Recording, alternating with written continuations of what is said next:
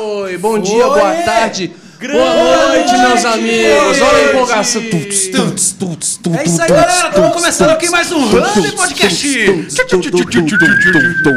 Só as pesadas. Vamos fazer tipo rádio esse podcast? Mano. É, começando aqui mais um agora um Hub Podcast. Só Agora que tem. Bruno. Eu Não, morada. rádio, mano. Eu, Vai, eu tinha um programa vai. Sabadão Gospel. Vai, vai, vai. Vamos fazer igual o rádio, vai. E meus gostei. amiguinhos, começando aqui mais um Sabadão Gospel aqui com você, nesse sábado super animado, onde tá ser. todo mundo no clube, mas eu tô aqui na rádio liberando as melhores músicas pra você aí na sua casa. Aqui do meu lado está ele, DJ Medina. Fala, meus amigos, tudo bem? Tem que falar com o tom lá em É, cima, né? que- Fala, meus amigos, tudo bem? Uma boa tarde pra Ah, mas vocês. o Como é que vocês Emílio, o estão? Emílio não fala com o tom lá em cima, ele fala. Ele fala lá embaixo. É verdade, é verdade. Não tem. Ah, lá, então acabou olha esse negócio. Não tem esse E aí, meus negócio. amigos, como Mas é que vocês você viu estão? que eu tenho- que eu tenho Não, você tem a levada, eu você tem a levada.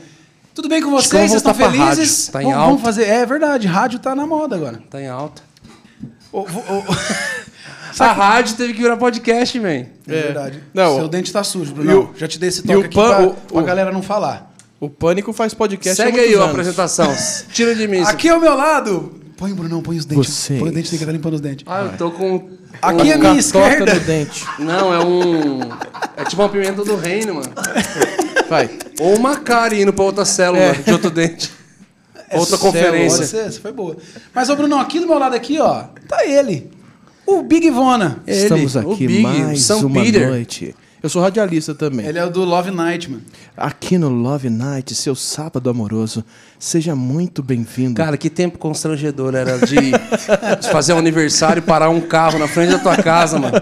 Cheio de bexiga, com, já recebeu? com o microfone Marina. reverberadaço. Eu era filho do pastor, né? Recebi. Marina, Você recebeu? Eu nunca recebi, mano. eu É, já recebi, recebi. também. Telemensagem eu nunca recebi. Telemensagem era terrível.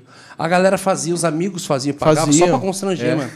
E fazia uns textão, ele ia fazer os textos constrangedor. Marina. E- Lembra do, do é, telefone? E às vezes o Marina. cara fazia aleatório, né? Não era nem aniversário de alguém, fazia pra uma declaração de amor com Sim. o nome da, da mina que o cara detestava, Isso, assim, é, tipo assim. Era bagulho da hora. muito bom. É muito bom, mano. Amigo Tem é que vo- coisa. Eu Já sou diria do time que tem que Amigo voltar é o coraçãozão do telemensagens. Tem que É voltar. isso.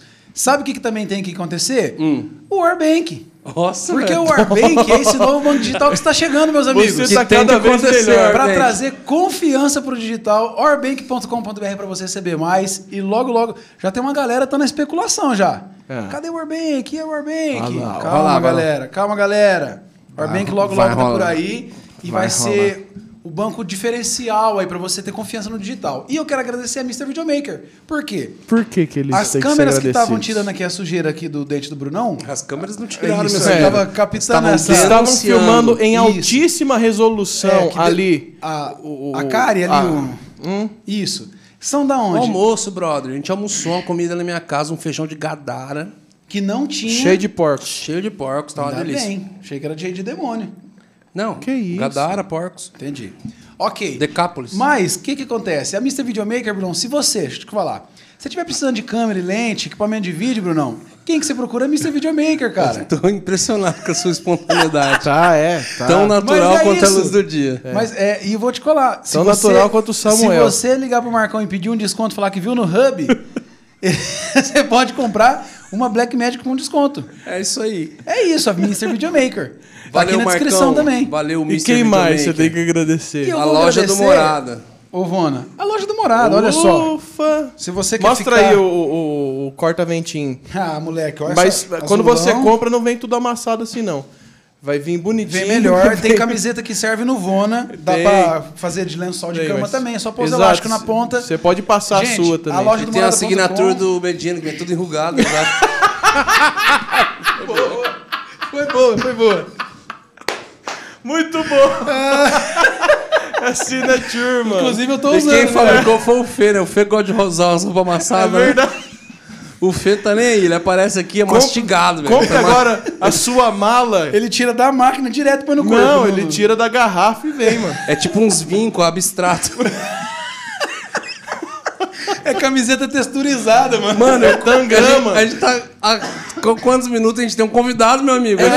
verdade, o convidado tá aqui. Vamos falar dele Gente, agora. nós queremos a gente que ele participe energético. dessa Isso. zoeira A aqui gente com a tomou gente. energético.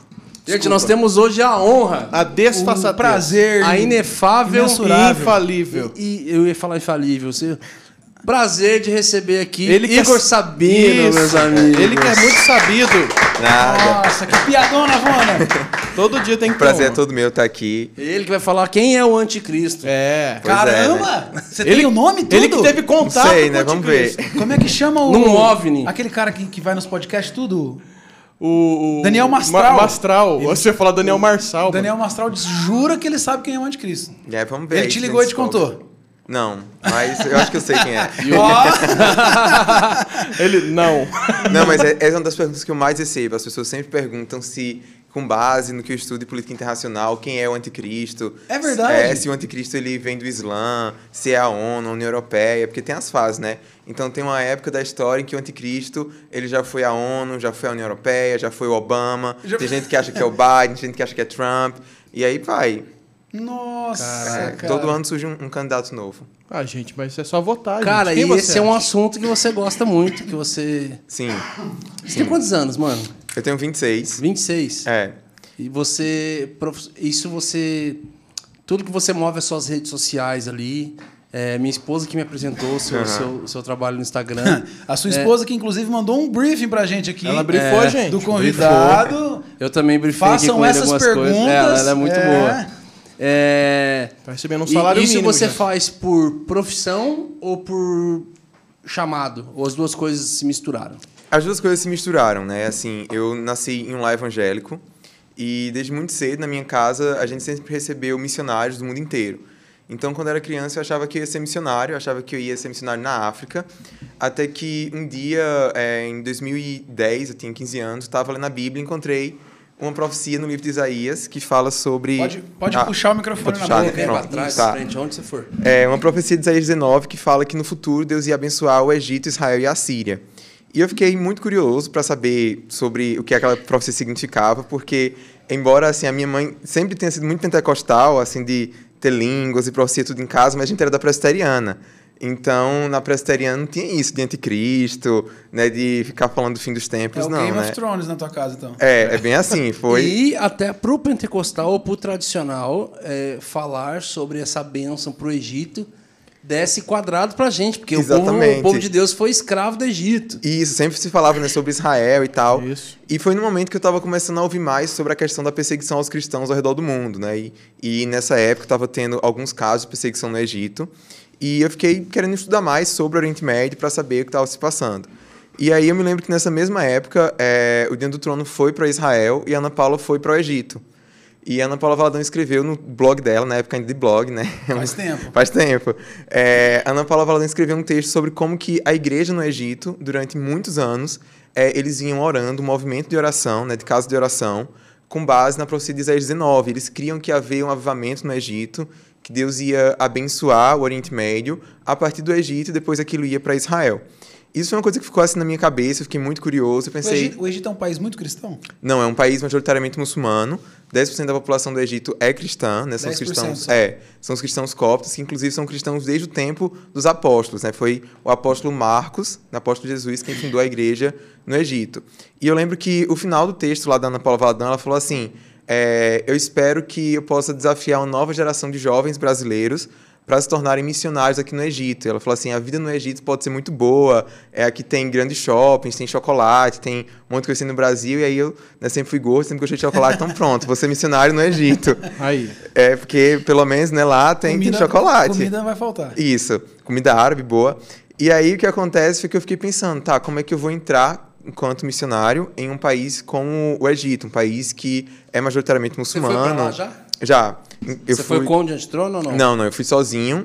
Você É. subiu o monte, que muitos desistiram? Subi, subi, subi Que, monte. que anedota. Não, cara, eu canto sobre isso, mas não tenho um pinho de vontade de subir. Não, mas é. É quantas horas de subida, irmão? Então, é o, porque tem, tem a controvérsia agora, né? Hum. Porque tem o monte que eu subi, foi o monte no Egito, fica no Sinai. Então, o Só que agora estão fala. começando a dizer que o Monte Sinai verdadeiro, ele é na Arábia? Saudita. Hum. Porque a Arábia Saudita era um país muito fechado e agora eles estão abrindo para os arqueólogos, então tem essa treta aí. Mas eu subi do Egito, Tá, mas o Sinai do Egito é, É. quantas horas de subida? é a noite inteira. A gente começa às 10 da noite, a gente chega lá umas 5 da manhã. Se eu não me engano, são 4 quilômetros a gente subindo. E fora 10 tem, da acho noite que uns... chega às 5 da manhã. Mas acho que ainda tem 700 degraus também, assim. Mas, Nossa! é, vale a pena. Então a gente sobe lá. Por isso que muitos desistiram. É, muitos existiram. É, bem isso. Inclusive quem canta. E eu, e eu vou ficar lá é quando o Brunão quase morreu no final. Cara, eu. Deus o livre, mano. É pesado. Pois é. Nossa. Mas aí eu fiquei então, né, com isso na cabeça, eu vou ser missionário no Egito, aí foi quando eu decidi fazer relações internacionais.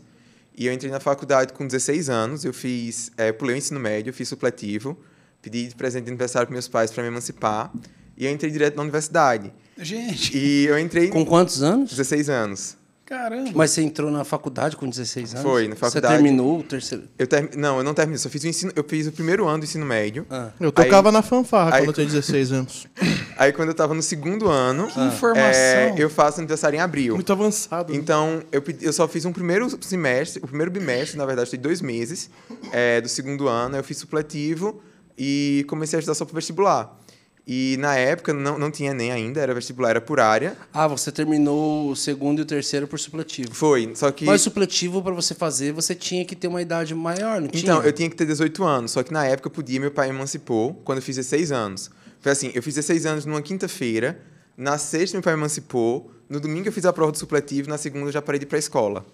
Mas, gente, soubesse tinha feito isso aí Mano, também. se eu soubesse essa manobra, velho. Agora não pode mais. Soubesse tinha feito isso aí, Manobra- cara. Agora não pode, agora tem que ter 18 anos. Só que isso aí foi. O, o cara é um... A emancipação, essa manobra de emancipação aí, existe ainda? Existe, só que É não um serve mais para fazer supletivo. Tem, porque aí É um muita manobrista. escola particular tava perdendo aluno por causa disso. Mas- aí mas é burocrático. Se eu soubesse isso aí... É. Mas é burocrático. Não, não foi burocrático. Meus pais foram comigo no cartório, assinaram o papel, pronto, me matriculei no supletivo, fiz as provas Você assim, um dia a gente só. com uma informação dessa. E, e pronto. Ixi. E aí fui estudar pro vestibular. Não, eles eles estão aqui, ó. Eu tô... Você teve, Eu tô usou com- de por- eu pelo tô- propósito essa informação. Eu Ele já queria aqui. Cara, todos os crimes que ele queria cometer. Mas é porque assim, Mas eu tá. tinha muito nessa época, né? Eu via muito John Piper e ele falava sobre essa coisa da santa ambição, de você não perder tempo é, com coisas que não importam. Então, assim, eu tava muito assim on fire naquela coisa de não quero desperdiçar minha vida, então vou fazer relações internacionais porque eu achava que isso iria abrir portas para que eu fosse pro Oriente Médio. Na verdade, o que eu queria mesmo fazer desde o início era letras com habilitação em árabe.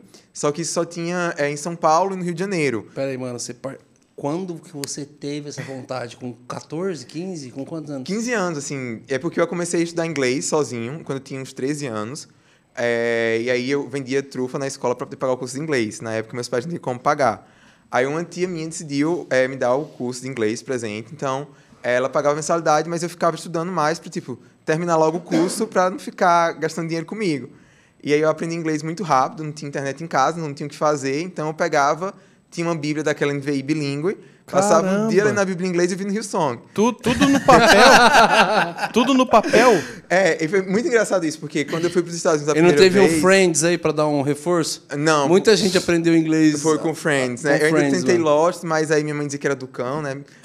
Sabe, nasceu, nasceu em família evangélica, né? Nunca como é. li Harry Eu Potter, odeio nada a disso, série né? Lost, cara. E Eu aí- Perdi seis anos da minha vida. Pois é. aí o que aconteceu foi que eu comecei a estudar para o vestibular. Para minha surpresa, eu fui. Porque eu tinha muito medo de reprovar se no vestibular não passar, eu me- cobrava muito. Porque todo mundo ficava dizendo para meus pais que era uma loucura o que eu estava fazendo e tal. E acabou que, para minha surpresa e de todo mundo, é, eu fui o segundo lugar geral da universidade. Tipo, eu fui o primeiro lugar do meu curso e o segundo lugar geral da universidade. E aí, Caramba, tá explicado. quando. Mano, tá pa- sentando um monte de gente inteligente nessa mesa aqui, mano. Tô me sentindo mais burro, parece. Não, é, O outro convidado, mano. é, é Os um- caras é sinistro. é cada outro- uma O outro humilhação. convidado veio fazer, tirar férias no Brasil, passou em segundo no, no- no- vestibular. Mas que que é isso, cara? Foi fazer o, o- o doutorado lá só com os caras, o, né? com o presidente dos Estados Unidos. Eu tô me sentindo. Não, nós vai, aqui, ó, continua, Mas muito legal, tá maneiro pra caramba. É, e aí eu fui, entrei na faculdade e quando eu comecei a estudar, o meu foco era Oriente Médio, porque eu queria entender mais a situação dos cristãos, queria ajudá-los e ser missionário, essa coisa Então, toda. que faculdade fazer pensando nisso? Então, eu fiz relações internacionais, mas eu não recomendo. Uai. Porque é, isso depois, assim, eu acabei entrando muito para um lado de política internacional. E às vezes é mais fácil hoje eu entrar em alguns países com visto de missionário do que com visto de cientista político, né? Por Hum, sério? É, Verdade. porque são países assim que tem, não são Ah, democracias. é ideológico, né? Isso.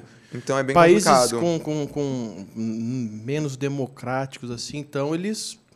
É, porque assim, tanto um cientista político, um, um jornalista, o que é que ele está indo fazer naquele país? Né? Então ele pode ser visto como uma ameaça. Então, uma mas- ameaça, uma crítica. Mas É. no Egito, por exemplo, é difícil você entrar como missionário, né? Sim, sim, mas, visto é, missionário. mas tem outros países ali, por exemplo, Jordânia, Líbano, que você até consegue um visto de, de, de pastor, de líder religioso. Mas a sua formação é em ciências políticas ou é em relações internacionais? É Relações Internacionais, eu fiz graduação e mestrado em Relações Internacionais.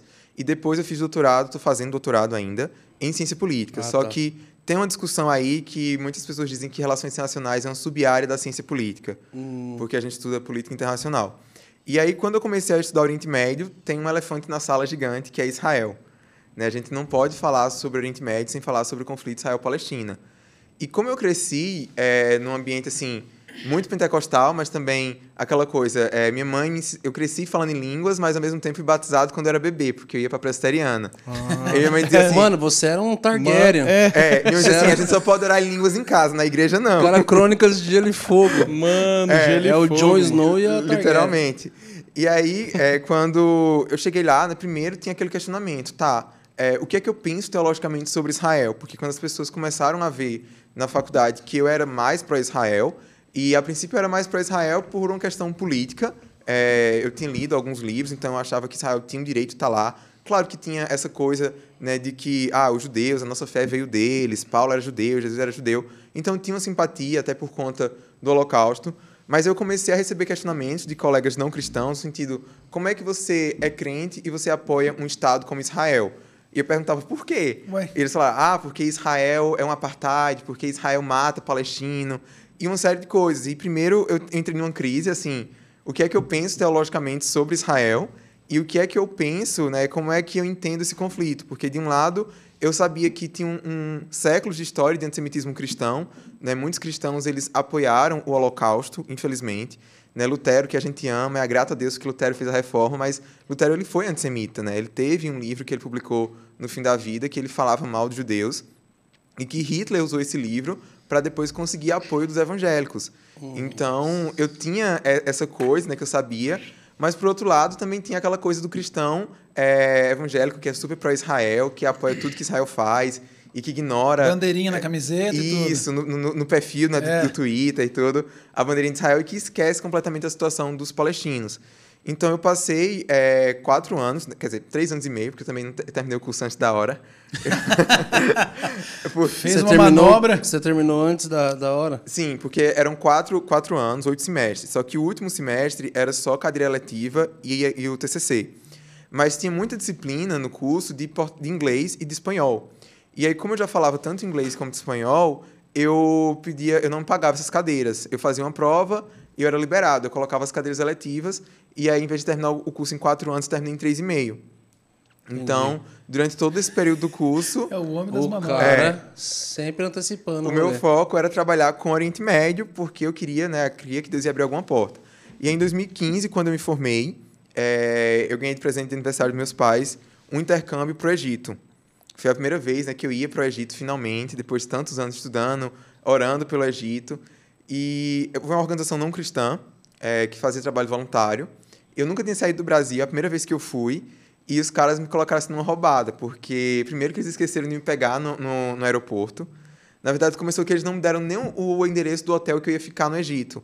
Então, quando eu cheguei na imigração, que eu não tinha o endereço do hotel, eles achavam que eu estava levando droga, porque eles tinham prendido três brasileiros na mesma faixa etária que eu, semanas antes, que estavam indo pela mesma companhia aérea levando droga. Caramba. E aí os caras já iam me Que revistar. bela coincidência, hein? Pois é. Que legal. Os caras iam me levar pra, pra fazer revista íntima, tudo, mas a sorte, né? Graças a Deus tinha um, um cara lá que era egípcio, mas morava no Brasil. E ele traduziu do português pro árabe e eu passei. Só que não teve trabalho voluntário, os caras me deixaram num hostel, no centro do Cairo, por 40 dias. Eu não falava nada de árabe na época. E eu tive que me virar. E aí eu comecei a ir para a igreja lá, ia para várias igrejas que tinha no Egito. Comecei a fazer amigos muçulmanos, os amigos muçulmanos perguntavam quem era Jesus. Assim, a gente não pode evangelizar Mas nesses eles, eles falavam inglês? Pra... Era inglês, era. E, mas assim, tinha gente do mundo inteiro, da Turquia, da Indonésia, que a gente fazia esse intercâmbio, estava lá nesse hostel. E a gente começava a conversar muito naturalmente sobre fé, sobre E várias aquela coisas. cultura parecidíssima com a nossa. Então, por incrível que pareça, tem muitas coisas em comum. Você tá brincando? Sim, e os egípcios eles dizem que a única diferença dos árabes para os brasileiros é a língua e a religião. Ah. Porque nós somos cristãos, eles muçulmanos, a gente Sim. fala português, eles árabes, mas assim, um povo muito hospitaleiro, né, muito caloroso. muito calorosos Sim, também? gostam muito de comer, ficar conversando. Às vezes eu lembro que eu tinha discussões é, com meus colegas muçulmanos sobre Jesus, né, eu dizia, Jesus é o Filho de Deus. Eles diziam, não, de forma alguma, Jesus é só um profeta. Eu falava assim, meu Deus, esse cara não vai querer olhar pra minha cara nunca mais. E aí, quando, eles te- quando terminaram, eu falava assim, Habib, eu gosto de você. É, Habib. isso, é, Habib, né? Sempre o Habib.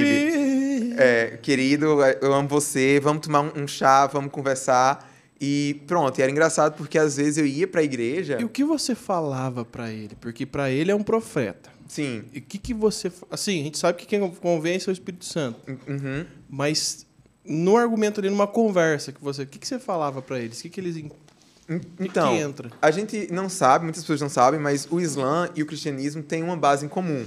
Porque os muçulmanos, eles acreditam que Alá, né, que é Deus, Uhum. ele se revelou ao homem primeiro por meio do Antigo Testamento. Sim. Então, os judeus vieram, né, eles é, receberam essa primeira parte da revelação. Depois veio Jesus como esse profeta.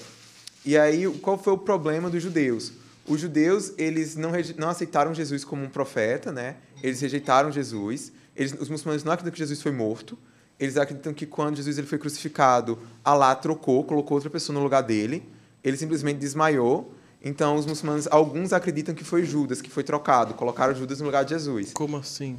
Na hora que Jesus ele foi crucificado, mas Que ele não chegou a viagem morrer. é essa? Que viagem é essa, velho? É, Colocaram. Quem morreu não foi Jesus. Não foi Jesus. Os muçulmanos eles acham que é um absurdo como é que um profeta justo, como foi Jesus, ele morrer no lugar de outras pessoas. Para eles não faz sentido isso.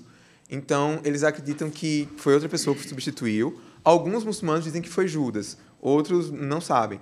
Mas o fato é que Jesus não morreu, por isso que ele não ressuscitou. Então, se o erro dos judeus foi ter é, rejeitado Jesus, o erro dos cristãos foi ter adorado Jesus como o, o Um Messias, Deus, como, como um Deus. Deus. Então, eles acreditam que nessa linhagem de profetas, né, que vem desde Abraão, passando por Jesus, veio Maomé. E Maomé ele traz então a revelação final de Alá para a humanidade. Então é como se o Islã fosse assim a continuidade do cristianismo e do judaísmo, fosse completar tudo. Então, é, os muçulmanos, no próprio Alcorão, você vai ler o Alcorão, e o Alcorão vai dizer que o Antigo Testamento, que os evangelhos também, eles são a palavra de Deus, que a Bíblia é a palavra de Eles Deus. afirmam isso. Eles afirmam isso, está lá no Alcorão. Só que eles afirmam que a Bíblia ela foi é, mudada, né? que ela foi é, adulterada pelos cristãos e pelos judeus. Então, quando eu ia conversar com eles, eu falava: olha, o próprio livro que você acredita que é o livro sagrado, que você acredita que Deus revelou a Maomé, esse livro fala que a Bíblia é verdade e a Bíblia fala que Jesus é Deus. Então, É, era essa mais ou menos a discussão que a gente tinha. É que você matava um pouco assim É. a questão. Isso, era assim que a gente tinha a conversa. Só que chegava um momento que não tinha mais argumento e pronto, cada um concordava em discordar e seguir em frente. E aí, nessa experiência, também aproveitei e fui para Israel, fui para Jordânia e vi um pouco né, de perto como que estava a situação lá é, do conflito que eu tinha estudado durante tanto tempo. Cara, eu, eu tava aqui mostrando pro Medina, só um parênteses, desculpa. Porque você tava falando do Egito e tal, eu falei, caraca, fui em Israel duas vezes, eu já fui com uma imagem na minha cabeça, e cheguei lá, é outra. Falei, Sim. falei, caraca, velho, tipo assim, é muito desenvolvido, é muito. Pá, é muito. Metrópole mesmo, assim, à noite, assim. Tel Aviv nem se fala. Sim. É, e aí, você falando do Egito, eu falei, caraca, velho. Quando eu falo em Egito, só vem pirâmide na minha cabeça. Pirâmide e, e, E bege, areia. né? A, a cor nude, Areia. assim, da areia e tal. Aí eu fui, dei um Google Imagem rapidão enquanto você tava falando. Tava mostrando pra Medina, assim. Falei, caraca, velho, isso aqui. é, parece... é louco, mano. Você Sim. não Falei, Ixi. É, o Só que a Jordânia não, né? Não, a Jordânia. Eu fui é- também na Jordânia. É, a Jordânia é- parece um pouco, assim, é menos desenvolvido, né, É. nesse sentido, porque é um país que é muito turístico, né, assim, a principal Tá fonte... com a renite lá que demorou três meses pra sair. Imagina. Imagina. É, a fonte primária, assim, econômica, né, da Jordânia é o turismo e a ajuda que eles recebem dos Estados Unidos e de Israel. Então, assim, a Jordânia é até tem as previsões de que até 2025 ela não ia ter mais água para sustentar a população. Então, a Jordânia, ela faz acordo, fez um acordo de paz com Israel e grande parte da água da Jordânia vem de Israel, porque Israel tem a tecnologia lá tanto de dessalinização quanto do que eles aproveitam, né? A água lá de irrigação, tudo. Então, eles Tem a mandam água captura para da, da área da, do- da água da atmosfera também. Isso, uma isso. tecnologia louca. né? É. Então, até então, só Jordânia e Egito tinham um acordo de paz com Israel. Né? O Egito fez o acordo de paz em 79, a Jordânia em 94. Ano passado é que teve né, os acordos de Abraão, e aí é, os Emirados Árabes, o Bahrein, Marrocos, é, outros países árabes se juntaram aí em reconhecer Israel. E aí eu fiz, tive essa experiência, fiquei impressionado, fui na igreja lá que eu tinha visto dentro do trono cantar, maior igreja evangélica do Oriente Médio, é, fica lá no, no centro do Egito, é, na Praça Tahrir. E nessa época, assim, quando entrei na Faculdade de Relações Internacionais, foi exatamente é, um ano depois que tinha estourado a Primavera Árabe, que foi mudança política de governo no Egito, teve é, o cara lá que era um ditador, ele caiu, teve eleições, a Irmandade Muçulmana chegou no poder, depois caiu também. E eu sempre ouvia muitas histórias de que existia no Egito um movimento de oração forte, a igreja no Egito orando. E eu pensava assim, nossa, Deus ele está se movendo na história, na minha geração, e eu quero fazer parte disso. E quando eu cheguei lá, né, eu fui nessa casa de oração, eles oram 24 horas. Eu sempre falo pro pessoal que foi engraçado que a primeira vez, como eu não falava nada de árabe, não que eu falo muito árabe hoje, eu falo bem pouco. Não é fluente. Não, não sou fluente. É, mas eu não sabia, às vezes, quando os caras estavam falando em árabe e quando eles estavam falando em línguas. Eu ficava confuso. Verdade, mano. É, e aí depois Mas é que- realmente tem uma proximidade, tem uma... Não é porque assim, não tinha nem noção de como Enrola era o árabe. tudo, né? É. Mas aí depois eu só entendia que era árabe quando o tradutor parava, né? O cara ficava traduzindo árabe para o inglês, quando ele parava eu sabia que era línguas. E- Mas realmente a oração em línguas, assim, principalmente do Brasil, pentecostal, tem essa familiaridade fonética, assim? Com... Tem, tem, parece, parece. E aí, é, tava tendo essa coisa toda dessa mudança política, começou guerra na Síria, Estado Islâmico, assim, o Oriente Médio estava numa efervescência muito grande. E eu queria, pensava realmente em ir como missionário para o Oriente Médio, trabalhar lá, só que Deus ele foi me guiando de outras formas, né? Quando eu voltei para o Brasil, é, a minha igreja, na é- a igreja que eu estava na época, não tinha condições de me enviar como missionário, então eu pensei, eu vou ser um fazedor de tendas, que é alguém que vai né, ser missionário e se autossustenta, trabalha para sustentar. Só que eu comecei a entrei no mestrado, comecei a pesquisar sobre o Oriente Médio e eu fui vendo que talvez eu estava me chamando para outra coisa, não para viver diretamente na região, mas para educar a igreja em relação a isso, né? Foi quando eu comecei a escrever nas minhas redes sociais sobre essa coisa toda, mas sem de forma muito intencional, né? O plano era eu fazer mestrado, fazer doutorado, vou ver o que é que vai dar, o que acontece. Até que em 2017 eu conheci uma organização americana chamada Philos Project, que é a organização que eu trabalho hoje. E eles surgiram com o objetivo, assim, quando eu lembro que quando eu vi o site deles na internet, eu falei, cara, é isso que, que eu acredito, que eu tô. Se eu sou louco, pelo menos eu não sou o único louco. Tem mais gente comigo. Tem mais gente. Que a ideia né, dessa organização é o seguinte: nos Estados Unidos é, tem diminuído muito o apoio dos cristãos a Israel, né, principalmente as gerações mais jovens, exatamente por conta dessa ideia de que é, quem apoia Israel é só os cristãos lá de direita, que não se importa com os palestinos. E existe né, um lobby muito grande, e os cristãos palestinos, é, a maioria dos cristãos árabes, na verdade, as pessoas não sabem, mas eles são contra Israel porque é, antes da criação de Israel, eles defendiam o movimento nacionalista árabe como uma maneira deles poderem ter liberdade nos países, né? Porque se um país ele é majoritariamente muçulmano e o que define o país vai ser a religião islâmica, quem não é muçulmano vai ficar de fora da vida política, da vida social. Então eles pensaram o seguinte: é melhor a gente criar uma identidade árabe e reafirmar que nós somos árabes antes de sermos muçulmanos, porque aí nós cristãos a gente vai ter espaço aqui. E aí, quando Israel é criado, né, o sionismo, que é um movimento nacionalista judaico, é meio que um choque de nacionalismos. Então, isso foi meio que de encontro aos interesses que esses cristãos tinham. E aí, hoje, eles fazem uma série assim, de interpretações bíblicas para tentar justificar, né, dizer que Israel é uma ocupação, então que eles têm que resistir a Israel como Jesus resistia o, o Império Romano. Sério? É, é uma, uma Eles coisa... fundamentam Mas tudo, né? fundamentado na palavra? Não, então, Ah, tá. aí é que tá. É uma, uma teologia que eles... Fundamentado num histórico. É, é uma teologia contextual que eles falam, né? Uma teologia da libertação palestina. Então, eles dizem que eles têm que ler a Bíblia como um palestino e no contexto deles. E tem deles que A dizem... Palestina que vem da origem de Ismael ali? Então, Tem essa... con- tem, tem é, isso é complicado, assim, os, os, os historiadores eles não conseguem traçar uma linha exata entre Ismael e os árabes, mas os árabes se veem como descendentes de Ismael. Isso é uma coisa que é muito forte na cultura deles. Né? O próprio Islã, eles, a- eles afirmam no Alcorão que Deus fez aliança com Ismael, não com Isaac.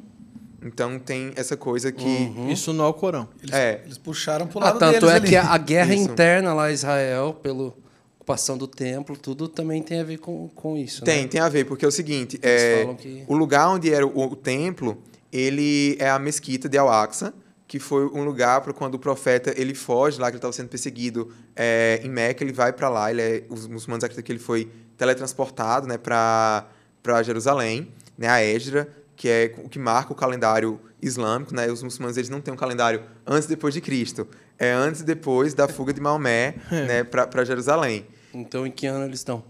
Ah, eu não sei, eu sei que o Islã surgiu uns 600 depois de Cristo. Então, né, tá... Mas assim, eles também usam o, o calendário atual, só que o ponto de referência não é... 1400 e pouco. É, 1400 e pouco. Mas eles usam, né, 2000, 2020, enfim. É, e tem uma coisa no Islã que é o seguinte, se um território ele foi conquistado pelos muçulmanos, aquele território ele sempre precisa ficar debaixo do domínio islâmico, porque eles dividem o mundo entre duas partes, que é o Dar al-Islam, que é a casa do Islã, e o Dar al-Harb, que é a casa de guerra, que são aqueles territórios que não são ainda partes do Islã. Assim, nem todo muçulmano pensa assim, mas é um, um- um princípio da teologia islâmica que, no caso do conflito Israel-Palestina, é muito forte, é usado principalmente pelo Hamas e por outros grupos para justificar.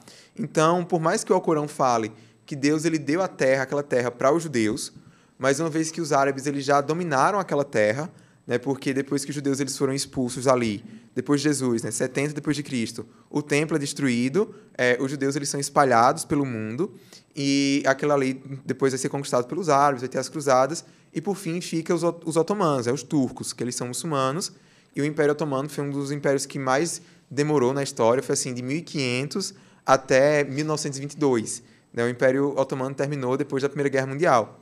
Então, como aquele já foi um território muçulmano, é, eles acreditam que aquele território ele não pode ser negociado, ele não pode ser compartilhado com os judeus, por exemplo. Por isso que os árabes eles sempre foram contrários à criação do Estado de Israel, ao retorno dos judeus e o estabelecimento lá deles enquanto é, um país. Então, isso é, é parte né, desse, desse conflito que tem lá. E aí, muitos desses cristãos palestinos, eles adotam uma, uma ideologia nacionalista palestina, né, porque também tem gente que fica perguntando, ah, os palestinos eles são os descendentes dos filisteus? E não, tem nada a ver. Né? O termo Palestina, na região, passou a ser chamado de Palestina pelos romanos, que vem de Filístia, vem de Filistina, realmente fazendo uma alusão aos filisteus como uma maneira de humilhar o povo judeu, mas as pessoas que se denominam hoje como palestinos, eles são árabes. Então, etnicamente, eles são é, próximos dos jordanianos. Né? A própria ideia de um povo palestino, nação palestina, vai surgir depois que Israel foi criado lá em, em 48. Então, esses cristãos palestinos, eles são contra Israel e eles têm essa teologia da libertação palestina e eles querem convencer os cristãos ao redor do mundo de que eles não devem apoiar Israel. E esse é um movimento que ele é muito forte nos Estados Unidos. E então essa organização, Filhos, ela surgiu para treinar novas lideranças é, cristãs para entender o conflito Israel-Palestina, entender né, o que a Bíblia fala sobre Israel, as promessas que Deus fez ao povo judeu, mas ao mesmo tempo também está sensível ao sofrimento, às questões do povo palestino. Então, é, quando eu conheci essa organização pela internet, no Twitter, eu vi lá e fiz, cara, é, eu penso com vocês, posso tentar participar dos programas de vocês? Eles disseram sim, é, me inscrevi, fui aceito.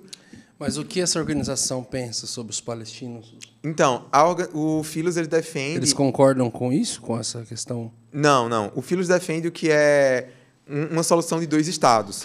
Então, assim, nessa viagem, por exemplo, que eu fiz com eles, é, eu fui para Israel, territórios palestinos, né, que é onde fica lá é, a Cisjordânia, a faixa de Gaza a gente chegou perto só, e Jordânia e depois Auschwitz, lá na Polônia.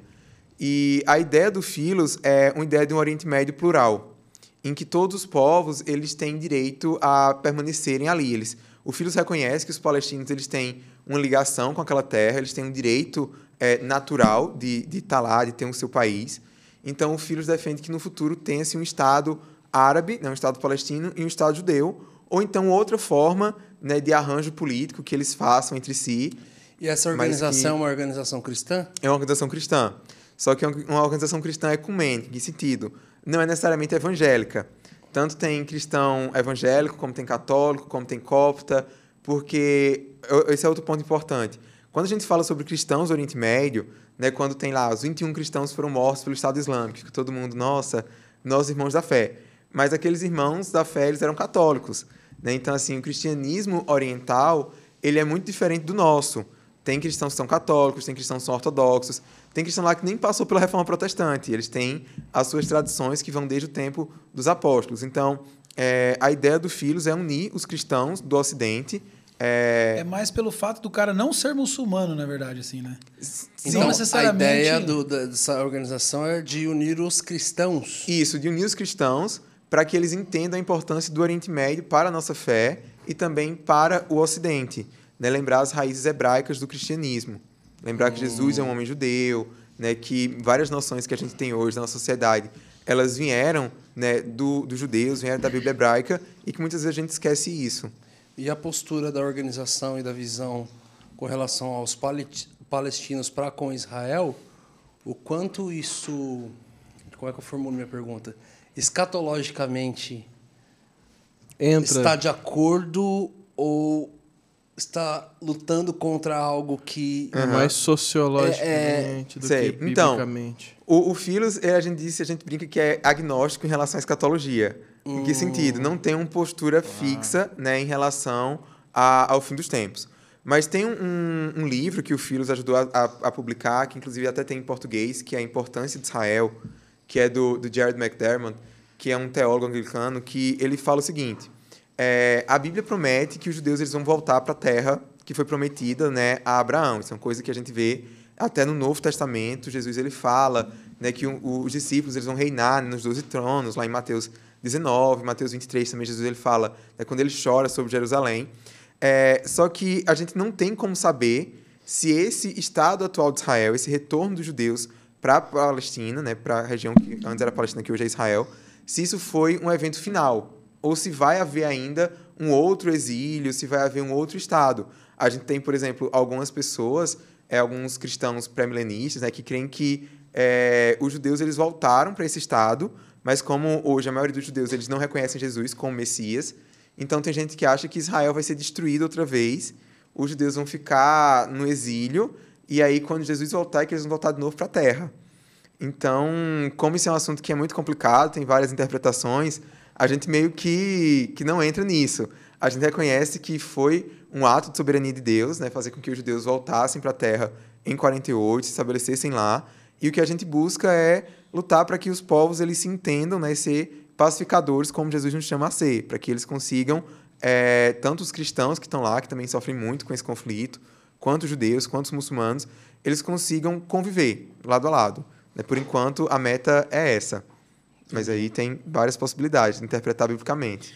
E esse lance do, do Brasil, não sei se, se em todo lugar é assim, mas a gente fala que, que a igreja é a Israel de Deus. Sim. É, como, que é, como que é visto isso? Como que. Porque, tipo assim, não, não é, né? Mas é, é Sim. mas não é, né? Então, essa é a pergunta de um milhão de dólares, né? essa, essa é uma, uma questão complicada que eu acho que a gente não vai conseguir um consenso na história da igreja nem tão cedo. Né? É algo que vem se debatendo é, ao longo da história. Mas eu acho que Sobre a igreja ser o Israel de Deus? é? Isso. É isso? se a igreja é o Israel de Deus. O que é que eu penso? É, a ideia de que a igreja é o Israel de Deus, ela surge né, com os pais da igreja ali, com é, Inácio, o Marte, né, Justino Marte, perdão, Justino, que ele dizia que a igreja era o Israel de Deus. E no início do cristianismo tinha essa ideia de que essa igreja que era o Israel de Deus era a igreja gentílica, que os gentios agora estavam substituindo Israel porque é, os judeus tinham rejeitado Jesus, tinham crucificado Jesus e agora tudo foi transferido para a igreja. E tem até um termo para isso, né, que é supersessionismo, que vem de superceder, né, a teologia da, da substituição, que a igreja substitui Israel. E essa teologia ela foi muito problemática ao longo da história, porque ela foi usada por vários cristãos para perseguir os judeus. Então, durante a Inquisição mesmo na Europa, os judeus eles eram perseguidos por causa disso. Aqui no Brasil, muitos judeus, quando o Brasil foi descoberto né, pelos portugueses, muitos judeus eles vieram fugindo da Inquisição e eles foram até mesmo perseguidos pela Inquisição aqui no Brasil. Né? Isso é uma coisa que às vezes a gente nem, nem sabe. Então, é, a teologia da substituição ela pode levar para esse lado mais complicado. Porém, por outro lado, a gente não pode negar que tem textos bíblicos que, ao mesmo tempo que Paulo fala né, que os dons e os chamados de Deus em relação a Israel eles são irrevogáveis, né, todo Israel vai ser salvo, lá em Romanos 11, mas ele também fala em Efésios 2 que nós, gentios, a gente estava longe né, de Israel, das promessas que foram feitas a Israel, mas por meio de Cristo, é, a inimizade foi desfeita e dos dois povos se fez um só. Então, nós cristãos, nós somos co-herdeiros de Israel. Então, eu acho que, em certo sentido, a igreja ela tem elementos que antes eram exclusivos para Israel, mas não é que a gente substitui Israel. Eu acho que as duas realidades elas andam ali conjuntamente. E eu acho que uma maneira de entender isso é entendendo o próprio chamado de Israel. Né? Quando Deus ele faz aliança com Abraão em Gênesis 12, ele diz que vai escolher Israel, separar Israel, para que por meio de Israel todas as nações da terra sejam abençoadas. Então a gente vê um paradoxo, a gente vê Deus escolhendo o particular para abençoar o universal. E isso permanece até hoje. Né? É, tem promessas que foram específicas para Israel, como a terra, os patriarcas, né? o próprio Paulo fala disso. Né? Jesus ele é um homem judeu, essas coisas todas. Mas, ao mesmo tempo, as bênçãos espirituais que foram prometidas a Israel, elas são acessíveis para pessoas do mundo inteiro. Né? E é por isso que a gente está aqui hoje, uhum. porque um dia, nessa graça, nos aceitou, nos alcançou. Então, eu acho que a postura que a gente deve ter em relação a isso, se a igreja é o Israel de Deus ou não, é a que Paulo fala em Romanos 11, que a gente deve ter cuidado para que a gente não se torne arrogante em relação aos judeus, porque do mesmo jeito que a gente foi enxertado na oliveira, os judeus que foram né, os ramos cortados, eles podem ser enxertados outra vez. Então, eu acho que a gente nunca vai chegar a uma solução completa, sobre essa relação entre Israel e a igreja e coisas do tipo, mas eu acho que a gente precisa ter cuidado com dois extremos. Um extremo é ignorar completamente a importância de Israel, achar que ah, Israel passou, Deus não tem mais nada com Israel, os judeus mataram Jesus, então eles estão é, sofrendo até hoje por causa disso. Isso é uma visão errada, né, que beira o antissemitismo. E por outro lado, a gente também tem que resistir a essa coisa de idolatrar Israel, como muitos evangélicos fazem, né? Essa ideia de que Israel é perfeito, né? Tem crente que tem uma visão assim que acha que o Israel de hoje é igual ao Israel do Antigo Testamento. Então, quando chega em Tel Aviv, vê a boate, vê a coisa toda, o cara fica pira, né? Misericórdia, é, Quando descobre, por exemplo, que Israel tem a maior parada gay do Oriente Médio, esse tipo de coisa, o pessoal... Um, um dos maiores DJs de Psytrance do mundo é israelita. Sim, já teve até treta aqui no Brasil, porque veio um DJ israelense para tocar na parada gay, e o pessoal pro Palestina, o pessoal de esquerda ficou querendo boicotar, não queria que ele tocasse, é. foi uma, uma, confusão. Tem umas baladas monstruosas mesmo. Tem, em Tel Aviv, né? Tudo aí, os piores DJs famosos israelenses. Então é, é, basicamente assim que eu enxergo, né? Que a gente deve entender que Deus ainda tem um plano para Israel, que Israel é importante para a gente entender a nossa fé, mas que a gente nem pode desprezar nem idolatrar, né? Tem que ter o equilíbrio. Entendi. É que é, realmente tem. É, é, que é difícil, é difícil de falar, que é, é tipo parece que é superestimado às vezes, né? Tem uhum. esse lance da idolatria mesmo. Algumas Sim. igrejas fazem altar e bandeira e não sei o que e tal. E nem os judeus gostam disso. Olha só. Até eles ficam constrangidos porque eles acham que é, é um tipo de apropriação cultural e eles têm medo, eles têm medo que assim, esse amor é muito forte, essa coisa de achar o judeu que é um, um diferente, eles têm medo que se transforme em ódio muito rapidamente. Então, eles, como eles têm todo esse histórico de antissemitismo cristão, muitos judeus olham com desconfiança esse apoio evangélico. Principalmente quando é aquele pessoal Caiu mais. alguém? é, tá bem aí, bebê? Tá tudo certo. Principalmente quando é o pessoal mais deixado para trás, né? Que fala que hum. ah, a igreja vai ser arrebatada, e Israel vai ficar sofrendo na terra. E aí o judeu olha para isso e ele fala assim: tá, que legal, essas pessoas dizem que gostam de nós, mas eles estão dizendo que no fim dos tempos vai acontecer um novo holocausto e depois uma inquisição. Então, como é que eles podem realmente nos amar?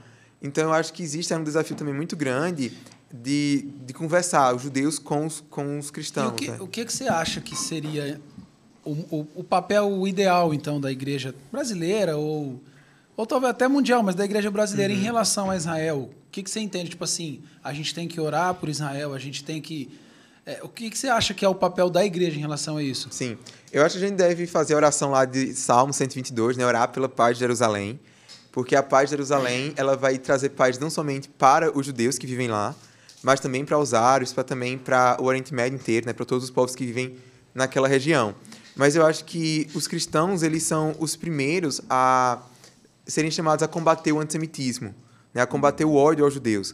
Às vezes a gente acha que isso é uma coisa que aconteceu só na época lá da, do, do Holocausto, do nazismo, mas o, o antissemitismo ele tem crescido muito no mundo nos últimos anos.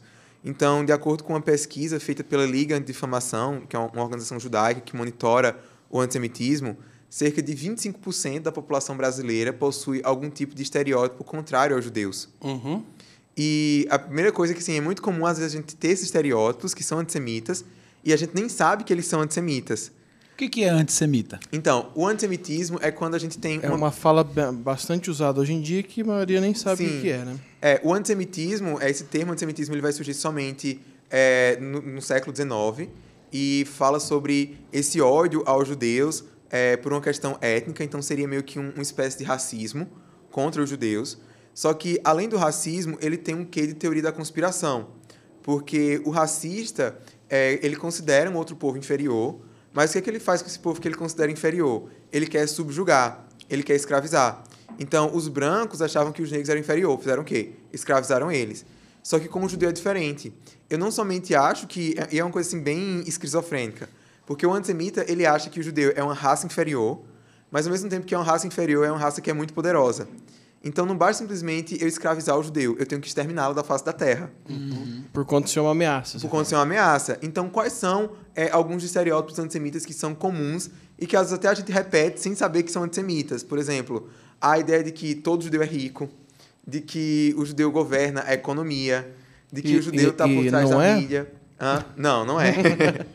então, essa coisa assim de que ah, os judeus estão por trás de Hollywood, né? Os judeus Isso aí eu nunca ouvi mundo. falar do, É, são, são teorias já, da, é, da conspiração. da conspiração, que, que tem muito isso.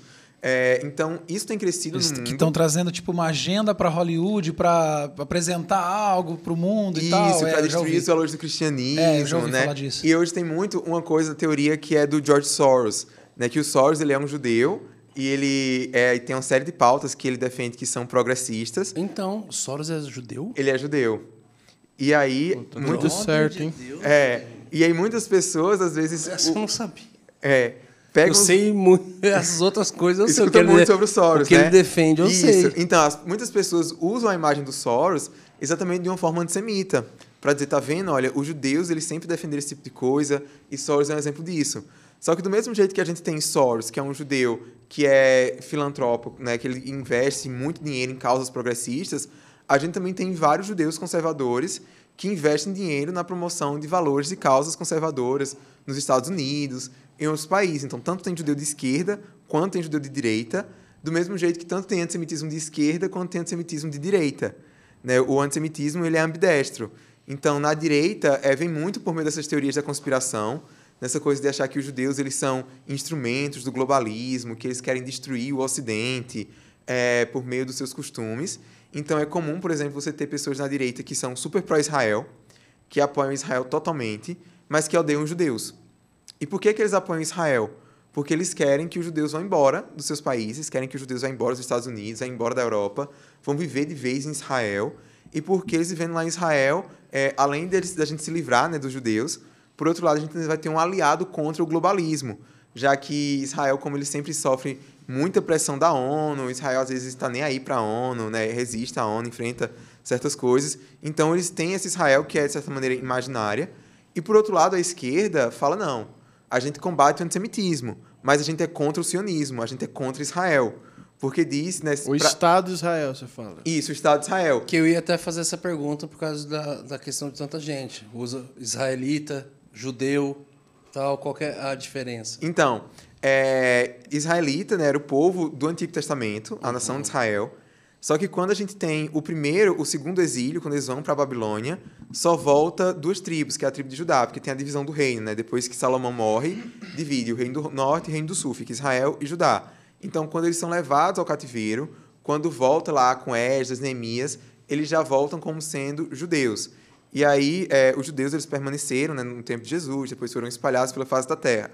Israelense é quem nasce em Israel, no Estado de Israel. Então, você pode ser judeu e não ser israelense.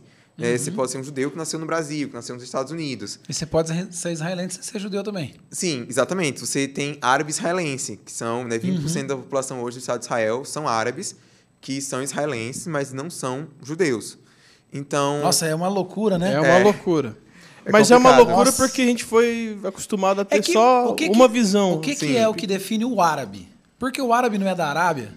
Então, os primeiros árabes, os primeiros povos árabes realmente existiam ali na Península Arábica, onde hoje é a Arábia Saudita. É, mas hoje o que define principalmente os árabes é a questão da língua, né? a língua árabe. Ah. Porque lá no século VI houve esse processo de expansão junto com o Islã. Então, os árabes eles saíram eh, se espalhando além da Península Arábica para a região do Levante, que é onde tem hoje Líbano, Palestina, Síria, né? Israel, eh, Egito também, até o norte da África, até Marrocos, eh, todos aqueles países.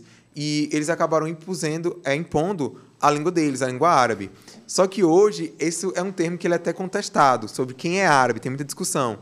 Porque a gente tem o árabe moderno padrão, que é a língua oficial dos países árabes, né? a língua que é falada por 22 países, só que cada país fala um árabe diferente.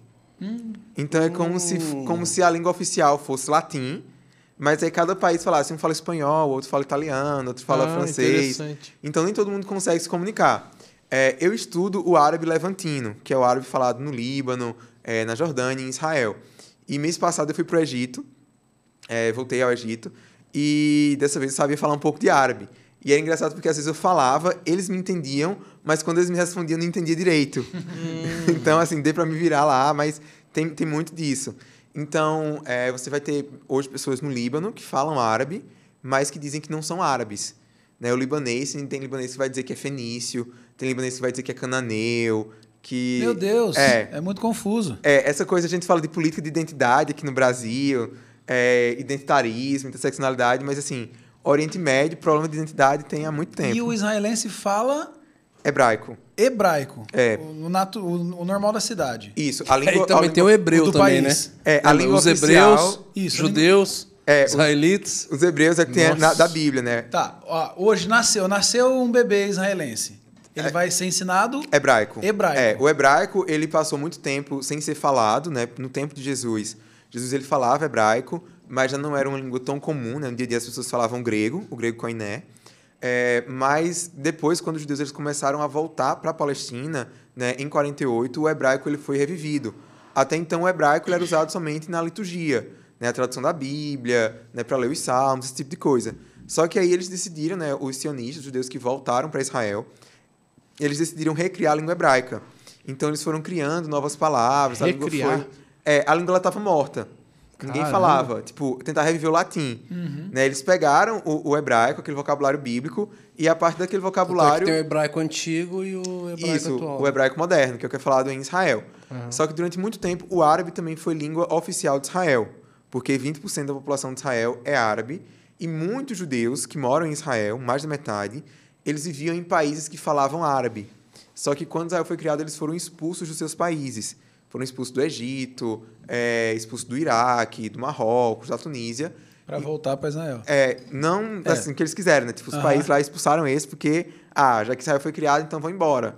É, então, tem o hebraico, o árabe era muito presente, mas ao mesmo tempo, como essa é a língua que é do inimigo, então as pessoas não têm tanto interesse em aprender é, árabe em Israel, apesar de ser ensinado nas escolas.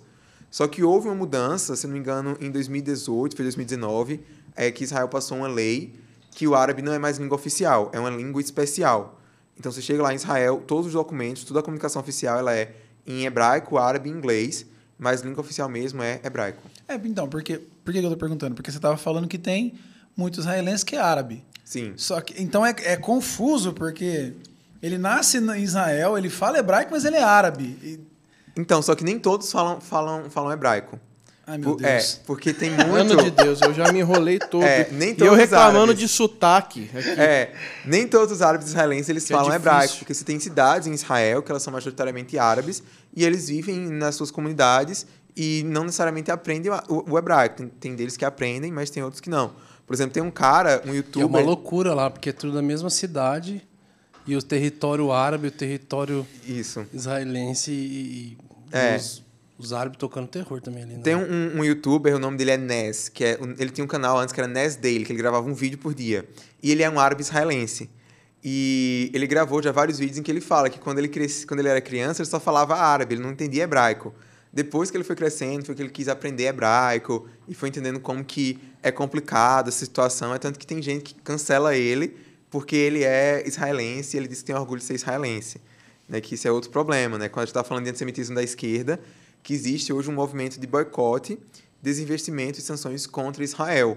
Então as pessoas querem boicotar completamente Israel, é, porque, até que Israel acabe com a ocupação, né, que eles dizem, dos territórios palestinos. Sim. Porque teve, depois que Israel foi criado, né, em 48, teve uma outra guerra, em 67, a Guerra dos Seis Dias, uhum. que nessa guerra Israel duplicou o seu território. Foi 67 ou 66? 67, 67, foi em 67, a Guerra dos Seis Dias. E aí. É... Tem uns tiros até hoje lá, né? Isso. E aí o que aconteceu? As marcas. Israel ocupou alguns territórios, né? Até esse termo ocupou ele é complicado no direito internacional.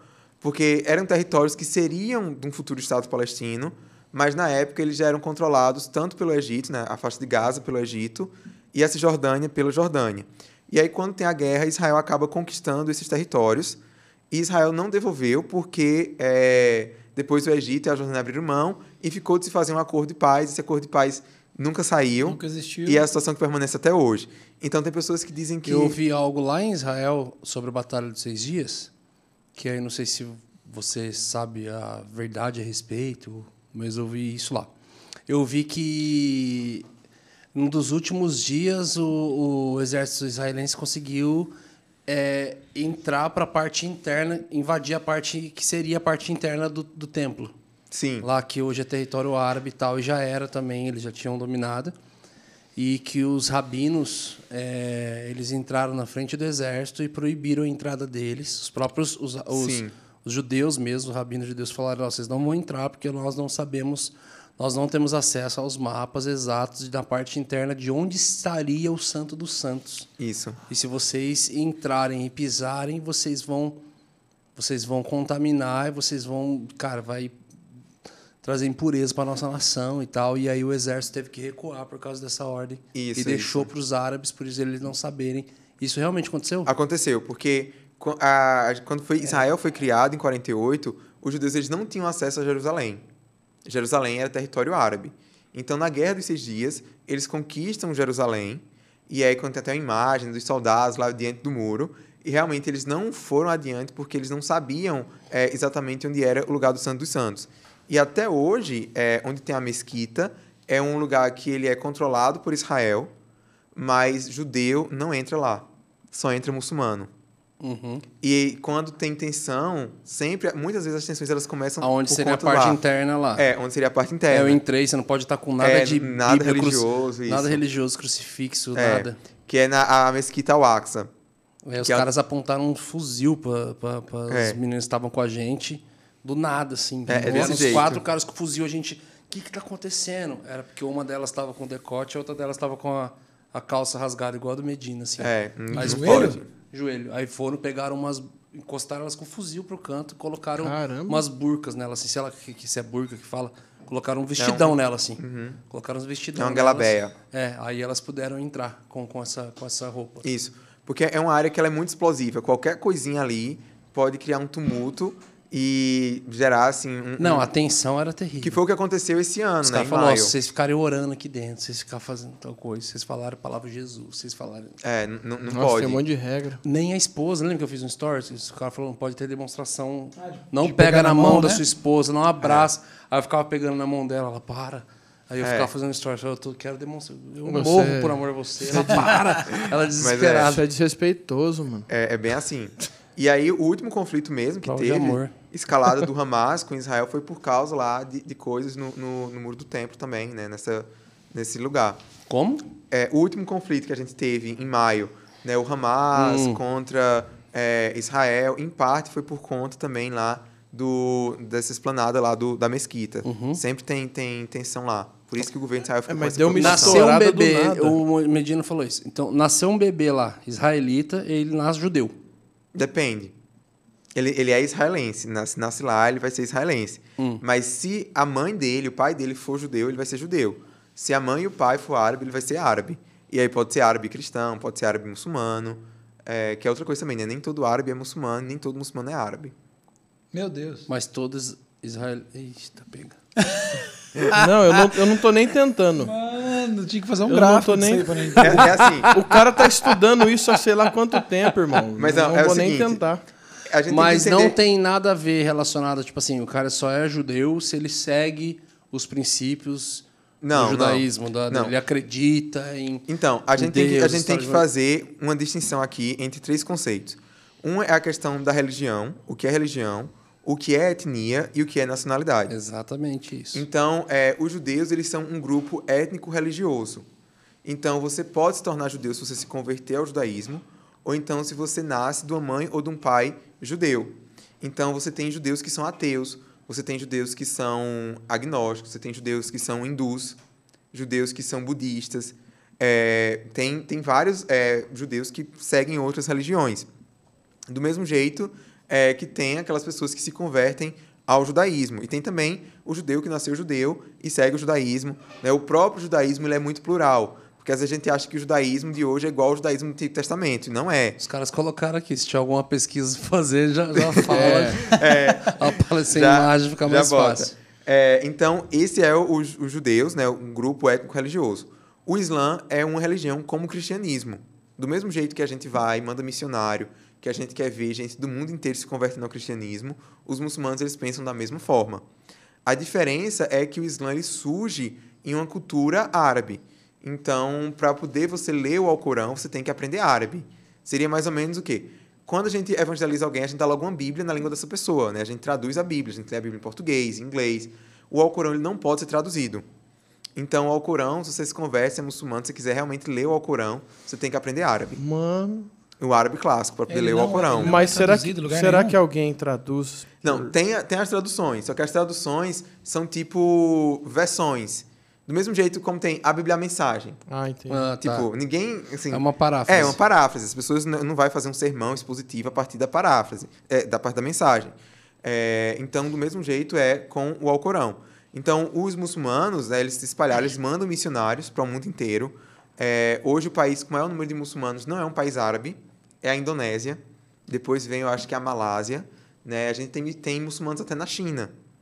A China tem uma população de 14 milhões de muçulmanos que inclusive um milhão deles está em campo de concentração, porque do mesmo jeito que os crentes são perseguidos na China, os muçulmanos também são.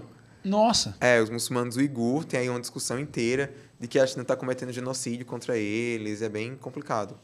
É, eu vi que ti- tinha uma filmagem assim dos caras sendo conduzidos é, acorrentados, umas paradas assim. Isso. Que vazou. É. Provavelmente a pessoa que vazou não está viva Não, mais. Na verdade, não é, não é que vazou, é porque foi, foi- foram imagens que foram capturadas por satélite. Ah, sim. É. Do mesmo jeito que na Coreia do Norte. Na Coreia do Norte tem campo de concentração que parece o, o Holocausto e todo mundo sabe por conta dos, das imagens de satélite. Mas nunca vai ser exposto isso. É porque não tem como, é complicado como é que você vai invadir um país não, que tem não arma tem nuclear, como, né? né, Tem para liberar e como é que vai ser, né? Ninguém se atreve. Né, Não, é tem, tem loucura. outros interesses aí políticos também da China, Sim, dos sim. países. E, e aonde que. Não sei se você vai saber responder isso também. Mas aonde que, que surge os, os xiitas, os muçulmanos que quer matar todo mundo? Que, por quê? Da onde que veio Que a isso? galera acha que é todo muçulmano. É, que a né? galera acha que todo muçulmano vai explodir, que, é, que tem esse lance. Então, primeiro, a primeiro erro é achar que o muçulmano que é extremista ele é xiita. Não é? Já errei. É, não, porque é o seguinte, a divisão Eu não vou falar mais nada, porque Não, eu erro não. tudo aqui também. Mas, mas é importante isso, porque são, são dúvidas que as pessoas têm, são coisas que, que são passadas, né? É, são os estereótipos que são divulgados. Mas o essa divisão entre xiita e sunita, ela vai surgir depois que Maomé morre, em relação a quem é que vai dar continuidade ao Islã. Então, os muçulmanos sunitas, eles falavam que qualquer pessoa, qualquer muçulmano que fosse piedoso, ele poderia assumir e dar continuidade ao Islã. Já os xiitas, eles iam dizer que não, que para dar continuidade tinha que ser alguém da família de Maomé. Tinha que ser um genro, um filho, um parente, por aí vai. É, então, teve essa divisão por conta disso. É, e com relação né, ao terrorismo, ao radicalismo islâmico, você vai ter ten- tanto grupos terroristas xiitas quanto sunitas. Só que a maior parte dos grupos terroristas, eles são sunitas. Então, você pensa Al-Qaeda, o Estado Islâmico... Ah, não, é xiita, o é Boko. Haram, são todos sunitas. Caramba. O, o Hamas é, é sunita. um grupo né, terrorista que a gente tem hoje, que ele é xiita, e tem até uma discussão se ele é terrorista ou não. Tipo, o Brasil não reconhece como terrorista, porque ele também é um partido político, mas eu considero terrorista, que é o Hezbollah, no Líbano. Sim. O Hezbollah, ele é xiita e, e é diferente. Mas, é, por que que Mas então o Hezbollah já assumiu vários atentados. Eles Exatamente, mesmos. inclusive aqui na, na, na Argentina, né? Tem toda essa treta, eles, Eles recebem dinheiro do, do, Hamas, do, do, do Irã, eles falam abertamente contra Israel, mas é porque eles também têm uma representação política no Líbano, eles também são um partido político. Então, tem cientistas políticos, tem pessoas aqui no Brasil que dizem que a melhor classificação seria um partido político com um braço armado. Eu acho também complicado isso, né? Pra mim é, é grupo terrorista Tá e- e, pronto. É, O cara é assassino, não. Ele é um revolucionário com um Depois braço uma praia armado. pra gente relaxar É. aqui agora na é TV. mais ou menos isso. Trabalhando e, patrocinador. e relaxando. Cara, que, que interessante tudo E- isso. e- tá. Mas Mas- ele, mas você viu só- que ele, ele respondeu, respondeu. Ele não falou se a igreja é o Israel de Deus, né? Ele pulou essa daí, ele pediu É, universitária. Porque eu não sei, assim, eu tenho, eu tenho a minha opinião sobre isso. Mas tem aí um monte de outros teólogos que pensam diferente de mim. Eu acho que esse também é um grande desafio que eu tenho, porque. a Pra minha- mim, a igreja não é Israel Pra de mim também Deus. não, pra mim Ok. não.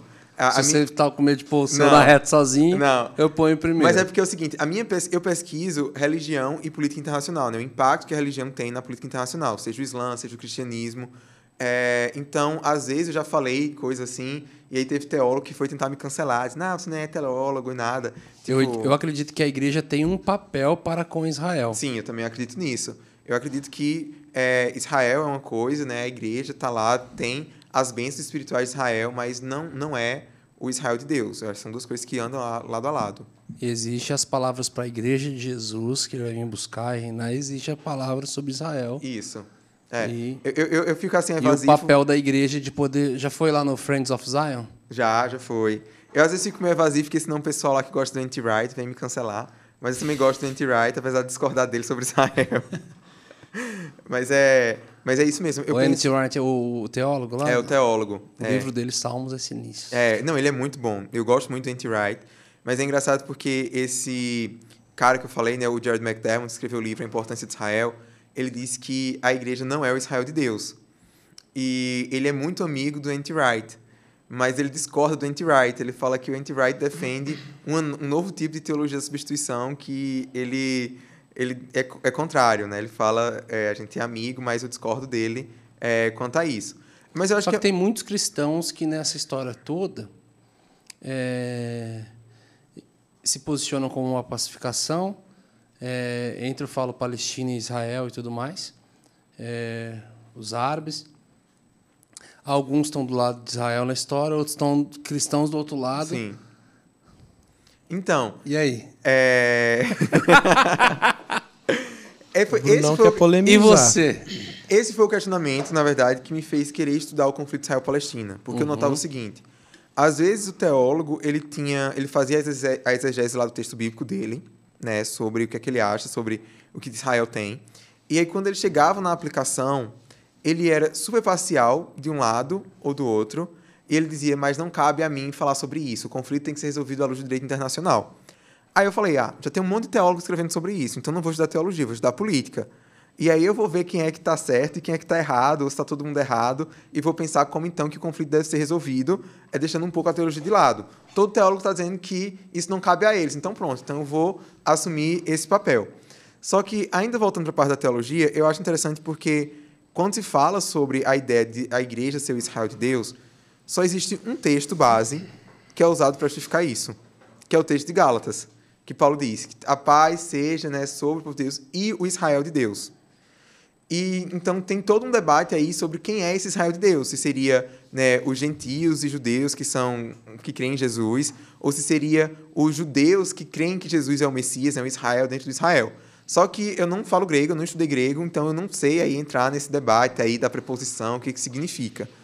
Mas quando eu paro para ver é, a história do conflito Israel-Palestina, o que é que eu acho?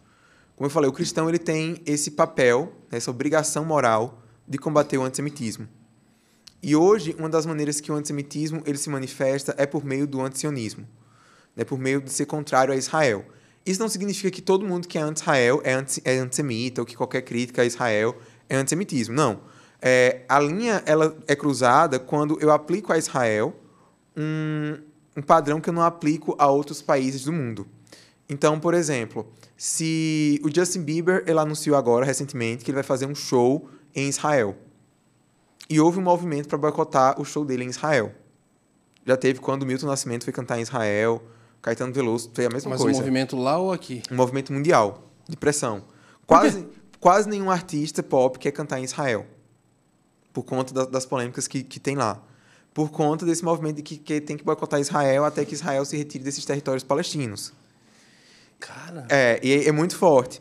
E aí você começa a ver teólogos que defendem esse mesmo movimento de boicote a Israel e dizem que eles não são antissemitas, de que não, o evangelho é para todos, eles também amam os judeus, mas eles estão lá boicotando Israel. Só que eles não estão boicotando nenhum outro país. Né? A gente vê aí vários países que perseguem cristãos, países que fazem violações, inúmeras violações contra os direitos humanos, e você não vê um movimento organizado de boicote à China, você não vê um movimento organizado de boicote à Arábia Saudita, é, à Turquia, mas você vê contra Israel. Então, cara, é, eu fui pra. Deixa eu só pegar um parênteses, eu não quero te interromper, mas. é, já interrompendo? então fica à vontade. Eu não quero te É, interromper. não, mas assim, porque, cara, eu fui para Israel duas vezes, com dois grupos de pessoas, não vou falar qual dos grupos que eu fui. Aham. Ah, Mas quem te, segue, quem, quem te segue nas redes sociais sabe, né? É, não, mas a situação. ele, ele deu a dica lá. A situação ninguém vai saber qual dos grupos que foi, mas tipo assim, eu uma das pessoas da caravana, assim, tava revoltado, assim. Ele tava com um olhar de raiva pro judeu andando lá. E eu tipo assim, falou: "Mano, o que que foi?" Falou: "Cara, que pode, velho? Esses caras mataram Jesus. Eles eles Cara, eles não aceitaram, eles mataram Jesus pra estar vivendo essa religiosidade, cara. Mano, eu tenho vontade. Tipo assim, eu fiquei olhando. O cara não assim, entendeu a Bíblia mesmo. Pois né? é. Fiquei olhando assim, falei, bicho, você tá ouvindo o que você tá falando, mano? Isso é antissemitismo. Mano, Aham, exato. É, é, Eu falei só por causa disso. nada, mano. É, Falei assim, mano, você tá ouvindo, você tá se ouvindo? mas isso é comum, Você infelizmente, tem noção? hoje. O cara eu tá vim de um humanizado. outro rolê. Eu vim de um lugar onde eu nunca tive vontade de ir para Israel, porque a minha, a minha visão sobre era que todo mundo voltava de lá judaizante judaizando tudo. Sim, infelizmente isso acontece também. Exato. Então eu não tinha vontade de ir para lá, até que eu fui na casa de John Wesley lá, tive uma experiência legal. Foi a primeira vez que eu pisei no livro, eu li sobre aquele quarto, sobre aquela Aham. casa, sobre aquele homem, eu falei, deve ser legal pisar na palavra, pisar onde Uhum. eu li sobre. Então eu não fui ainda nem na metade da metade da metade das coisas que eu li, que eu quero ir, conhecer e tal. E eu fui com esse coração e foi maravilhoso para mim. Voltei apaixonado. E eu acho que é o único lugar fora a minha casa que eu tenho saudade de estar. Uhum. Eu, eu aprendi a amar mesmo, assim, sabe? E aprendi a olhar com outro olhar. Sim. A fidelidade dos caras absurda, assim. Falei assim, cara, eles eram tão fiéis Uhum. ao que Deus falou e ao que estava escrito, que quando veio um pouco diferente do que eles estavam esperando, Pois é, e, eu acho não, que não, não rolou. Você falou, cara, não, não. e eu acho que esse que é o Você sentimento estava esperando o Vingador e veio um pacificador. Ele falou, não, peraí. Isso, isso que você falou é muito importante, porque é, existe essa ideia que é até uma heresia, que foi propagada aí pelo... Muitos cristãos acreditam que os judeus eles são culpados pela morte de Jesus. E quando a gente para para ver, a Bíblia fala o quê? Que foram alguns líderes judeus que foram contra Jesus. A gente teve um monte de judeu que seguiu Jesus, que criou em Jesus. Né? Os primeiros apóstolos, a ah, os primeiros cristãos, todos eram judeus. E os judeus eles eram um povo que eles estavam debaixo da opressão dos romanos. Então eles não tinham poder para matar Jesus.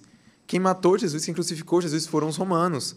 E ainda assim, a gente sabe que havia um propósito na morte de Cristo. Então, é isso que eu não Sim, entendo. o cara, Uhum, o cara não entendeu isso. O cara cara. queria que Jesus Pois ficasse é. vivo e. Quem matou Jesus foi o meu e o seu pecado, foi o Exato. nosso pecado, não foi os judeus. É igual a gente que mete o pau em, Pedro que negou Jesus, mas se ele não nega, foi Jesus que falou que ele fazia isso. Sim. É o debate lá, Jesus né? falou A assim, ó, soberania de Deus, a responsabilidade Você vai vai me negar. negar. Aí se ele não nega, Jesus ia sair de mentiroso. ah, nem toda, nem toda a palavra de Jesus se cumpre. É verdade. Jesus já Aí, saiu de mentiroso. brecha. Então falou, brother, você falou, tá falado. Então, tipo, Não, pois é, e tem muito essa coisa também do, da idolatria, de que vai para Israel e o pessoal fica idolatrando. E eu acho que o propósito é a gente ir lá e entender que aquela terra ainda é santa, no sentido de que Deus escolheu aquele lugar para carregar a revelação dele para a humanidade. Eu acho que às vezes nós Boa. evangélicos a gente é muito assim, muito espiritual, né? A gente é, foge dessa coisa mais física, mas é, cara, Deus ele escolheu a, a terra de Israel, não somente o povo, mas também a terra de Israel. E, e isso carrega algo sobre quem Deus é. A gente entende melhor a Bíblia quando a gente vai lá. Eu tenho certeza que depois que você voltou de lá, a maneira que você leu a Bíblia foi completamente diferente. Porque você passa a entender certas coisas. Muito. E, e não só Israel, mas, por exemplo, agora eu voltei do Egito. Nossa, e- você volta com várias chaves assim que você falava, cara. Pois é. É isso. E, e, e- No- você pega o original de algumas coisas, você fala assim, caraca, era sobre isso. Não, E é isso que Paulo mesmo fala, né, em, em Romanos 2, é, em Romanos 3. Paulo estava falando o tempo inteiro que judeu e gentil, tá todo mundo lascado, todo mundo na mesma, precisando da graça de Cristo, todo mundo é pecador, não adianta se um cumpre a lei, se o outro não cumpre, todo mundo precisa de Cristo para ser salvo. Só que aí ele chega né, no, no capítulo 3 de Romanos e ele faz uma pergunta retórica. Tá, e qual a vantagem então da circuncisão? Qual a vantagem de ser judeu? E ele fala muita em todas as coisas, porque aos judeus foram confiados os oráculos de Deus. Né? Os judeus eles carregam essa revelação, eles são o povo do livro, é o povo a quem Deus se revelou no Sinai, e eles carregam isso neles. Né? É, você vê a própria marca da aliança que Deus fez com a humanidade foi a circuncisão. E os judeus eles carregam isso até hoje, eles mantêm isso. Então, é, o Oriente Médio, né, a terra da Bíblia, dá esse testemunho de, de quem Deus é. E né, falando a experiência que eu tive recentemente no Egito, que eu fui visitar aqueles templos lá, né, em Luxor, dos, dos faraós e dos deuses egípcios. E uma sacada que eu tive que eu não tinha pensado antes. É, quando no livro do Êxodo, Deus ele escolhe a nação de Israel, como é que ele se revela? Ele se revela como o Deus de Israel. Ele atrela o nome dele, a identidade dele àquele povo. E quem é que ele diz que ele é? Ele é o Deus eu sou. Não havia esculturas, não havia estátuas é, de Deus. E aí, quando você vai para o Egito, você vê aqueles templos gigantescos, aquelas imagens né, de animais, de tudo, você para pensar, cara, imagina como foi louco Deus pegar um povo, uma tribo pequena, dizer que era o Deus deles, sem ninguém ver, e fazer um, um monte de coisa, assim, humilhar todos esses deuses. Então a gente vai começando a entender é, quem Deus é. Eu sempre falo para os cristãos que estudar Israel não é um fim em si mesmo. A gente deve buscar entender o papel de Israel para entender o caráter de Deus. Porque o que está em jogo, no fim das contas, é a reputação de Deus. Deus ele fez um monte de promessa a Israel. Ele fez um monte de promessa a Abraão. E se Deus não é capaz de cumprir as promessas que ele fez aos judeus por conta do pecado deles, então quem é que me assegura que é, ele vai cumprir aquilo que ele me prometeu? Porque eu sou tão pecador quanto o povo de Israel do Antigo Testamento. A história de Israel é a minha história. A história lá da mulher de, de, de Oséias, né, a prostituta que se prostitui com vários deuses, aquela é a nossa história enquanto cristãos. Né? Quantos ídolos que a gente tem, quantas vezes que a gente se afasta de Deus, e Deus está sempre lá mostrando graça, mostrando misericórdia. Então, o que me- eu olho para Israel, eu falo assim, caramba, se Deus não desistiu desse povo, se Deus ainda se revela por meio deles, então ele ainda vai manter a palavra que ele, que ele me fez, né? que ele vai me sustentar até o fim. E Paulo ele fala em Romanos 11 que até mesmo os judeus que não reconhecem Jesus como, como Messias, eles são amados por causa dos patriarcas. E é interessante porque João Calvino, né, o reformador, ele falava que é como se os judeus eles tivessem meio que uma santidade inerente. Não a santidade que fosse suficiente para salvar eles, porque a salvação né, seria somente por meio de Cristo, mas fosse assim um, Uma um- graça, uma seria? graça, isso, uma graça especial que é sobre eles que outros povos não têm. E eu acho que isso é uma coisa que a gente nem pode idolatrar, né? nem pode ser judaizante, querer todo mundo seguir isso, mas a gente também não pode ignorar essa particularidade. Então eu sempre falo que as pessoas, se tiver a oportunidade, elas devem ir para Uhum. Israel exatamente para isso, para ter essa, esse Eu, eu tenho, com eu Deus, tenho né? vontade de ir para Israel depois que o Brunão foi, porque eu nunca fui de ah, Israel. Uhum. Aí ele trouxe algumas coisas que eu Ah, falei, cara, eu caramba, piro. mano, faz, eu gosto faz lá, sentido, cara. mano. Eu não vejo também. a hora de ir de novo. É porque tem crente que faz Israel um- meio que um- um- um- uma Disney gospel, né? Sim. É. Aí, aí é chato, aí também não, não fica Não, o legal, Brunão, não. o Brunão trouxe tanta coisa boa que ele, Cara, é porque eu fui... ele vai pagar pra todo mundo. Eu agora fui, esse ano, eu fui assim, Olha, ele o trouxe coração... uns camelinhos de, trouxe, de, né? de madeira assim, ó. Minha casa tá uma benção no que ele trouxe. Eu trouxe umas Sim, arquinhas da aliança. Sei. o Medina tá usando até que pá, olha ali de branquinho. E- e- Que par de carne, né? Tipo assim... de carne, de couro. de carne, de couro. É o só o, Só o o miolo da cabeça. Cara, mas assim, porque eu fui com o coração ainda meio. Ai, cara, eu não vou ter paciência para essa idolatria. to- Eu ainda. Cara, eu sou chato pra caramba numas Não, coisas. mas tem coisa que, que é chato Então, tipo mesmo. assim, a galera indo tudo orar lá no muro das lamentações de madrugada. Ah, Cara, eu olhava assim, o que você anda fazer? A gente tá indo orar lá no, no muro. Eu falei, gente, vai pro quarto, fechar a porta, Mateus 6,6 vai edificar muito mais vocês. E os caras ficavam escandalizados É. comigo, assim. Então, eu era muito. Eu não tinha paciência de dar a volta numa árvore, porque supostamente um dia Jesus Sim. talvez ensinou embaixo dela, eu já saía da roda. Então, eu sou meio. Estraguei o rolê de muita gente. É, eu também não gosto Confesso não. que eu estraguei o rolê de muita gente. Os, os, o, a galera fazendo excursão, falando, olha, é tal lugar, é tal coisa, tá acontecendo tal coisa. É, aqui foi tal. Aí eu ergui a mão e falava assim, é, foi exatamente aqui? É, ninguém sabe. Porque, ou seja, foi, foi 17 vezes destruídos, 18 vezes reconstruído. Isso. Quem garante. Aí eles. A pergunta que ninguém queria ouvir, os guias, É. eles falavam. Então, na verdade, é num raio de 3 quilômetros. Mas no ano tal foi reconstruído com as mesmas medidas de réplica. E a galera falava assim: puxa, não é aqui. Não, é- é. Então, algumas coisas, assim. É algumas aquele- coisas não eram, outras eram. A galera ficava meio assim comigo, assim. Os Aquele guias me jardim do, do detestavam. túmulo, né? Que os crentes adoram ir lá, tirar foto lá. Jesus, ele não tá aqui, É. a plaquinha. E, tipo, eu particularmente não acredito que ali foi, o- foi o túmulo. Né? Porque tem... Só os evangélicos acreditam que foi ali. Porque a maioria dos outros arqueólogos, os historiadores, apontam que foi na igreja do Santo Sepulcro, que fica lá perto do Muro das Lamentações. E isso falando dos guias, né? O meu guia, ele era um judeu mais secular. é, mas, assim, agnóstico. E aí ele foi... Eu já peguei um guia assim, eu tretei com ele. É, não, e ele falava assim: não, não importa, o que importa não é assim, se foi exatamente aqui. O que importa é o que você acredita, assim, no seu coração. Uai.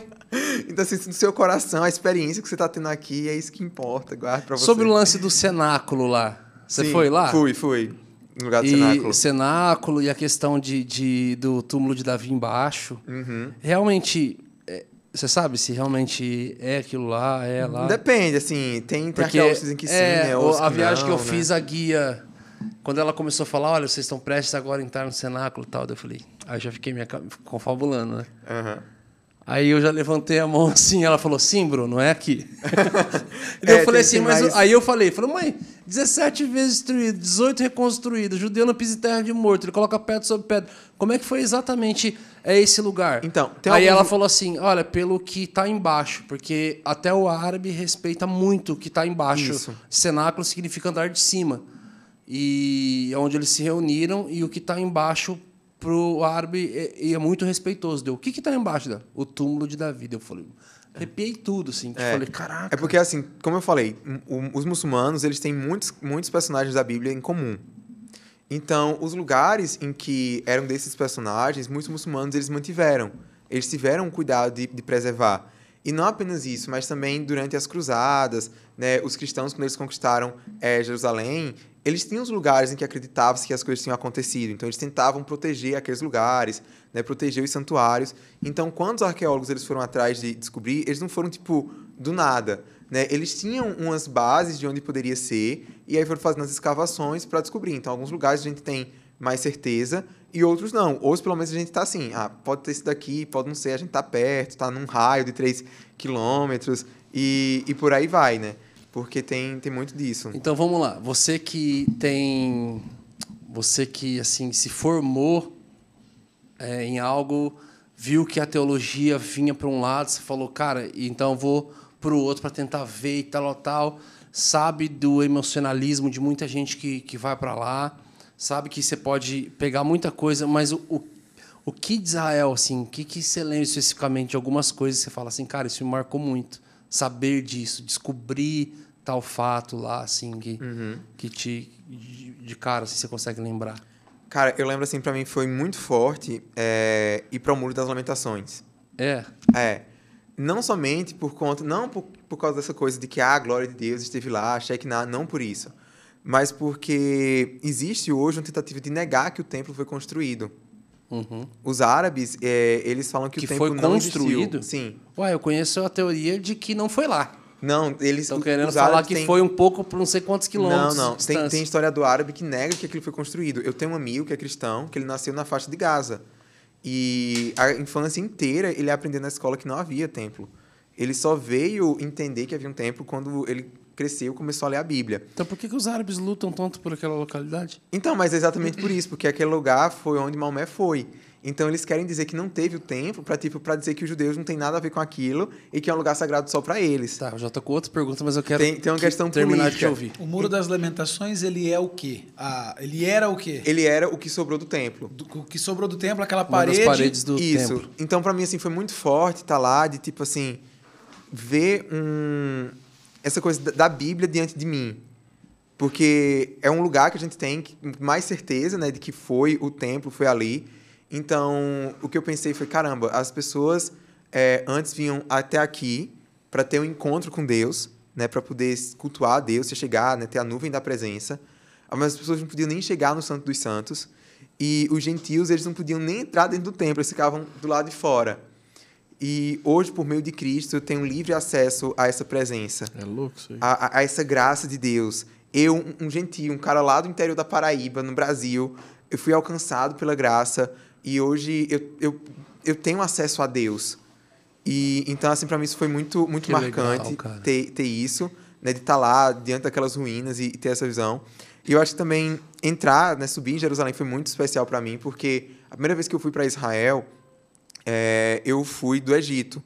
E aí, como eu fiquei sendo interrogado pela, pela imigração israelense, a minha, minha excursão me deixou, que era uma excursão que eu tinha pego do lado egípcio, uma excursão árabe. O guia era palestino. Meu Deus, Ele levou a gente bicho. primeiro para Belém, o cara começou a falar lá de política e eu comecei a tretar com ele. Porque ele estava falando coisa que eu discordava, enfim. É, e aí, quando eu fui subindo assim em Jerusalém, foi muito especial, porque eu lembro que eu estava ouvindo é, o CD Shalom Jerusalém, do Paul Wilbur Do lá. Paul Wilbur. É, Shalom Jerusalém, Pai seja ti. E- os meus se É, bom. esse daí. E assim, foi muito, muito forte para mim subir. Isso, essa Esse, canção, esse né? que você cantou. Shalom, shalom, Jerusalém. Paz seja ti. Isso, foi, era exatamente essa música que eu vim ouvindo. Quando... E assim, eu comecei a lembrar de, tipo, quando eu era criança, que é, a minha mãe sempre orou por mim para que eu fosse missionário e tudo. Minha mãe ouvia muito esse CD do, do Shalom Jerusalém. E ela ouvia também um, aquela música do André Valadão, Eu e Minha Casa, né? Que diz, com bom perfume, meus filhos irão perfumar todas as nações. Então, quando estava entrando em Jerusalém, ouvindo essa música, eu me lembrei muito disso, assim, da, da fidelidade de Deus em responder às orações da minha mãe.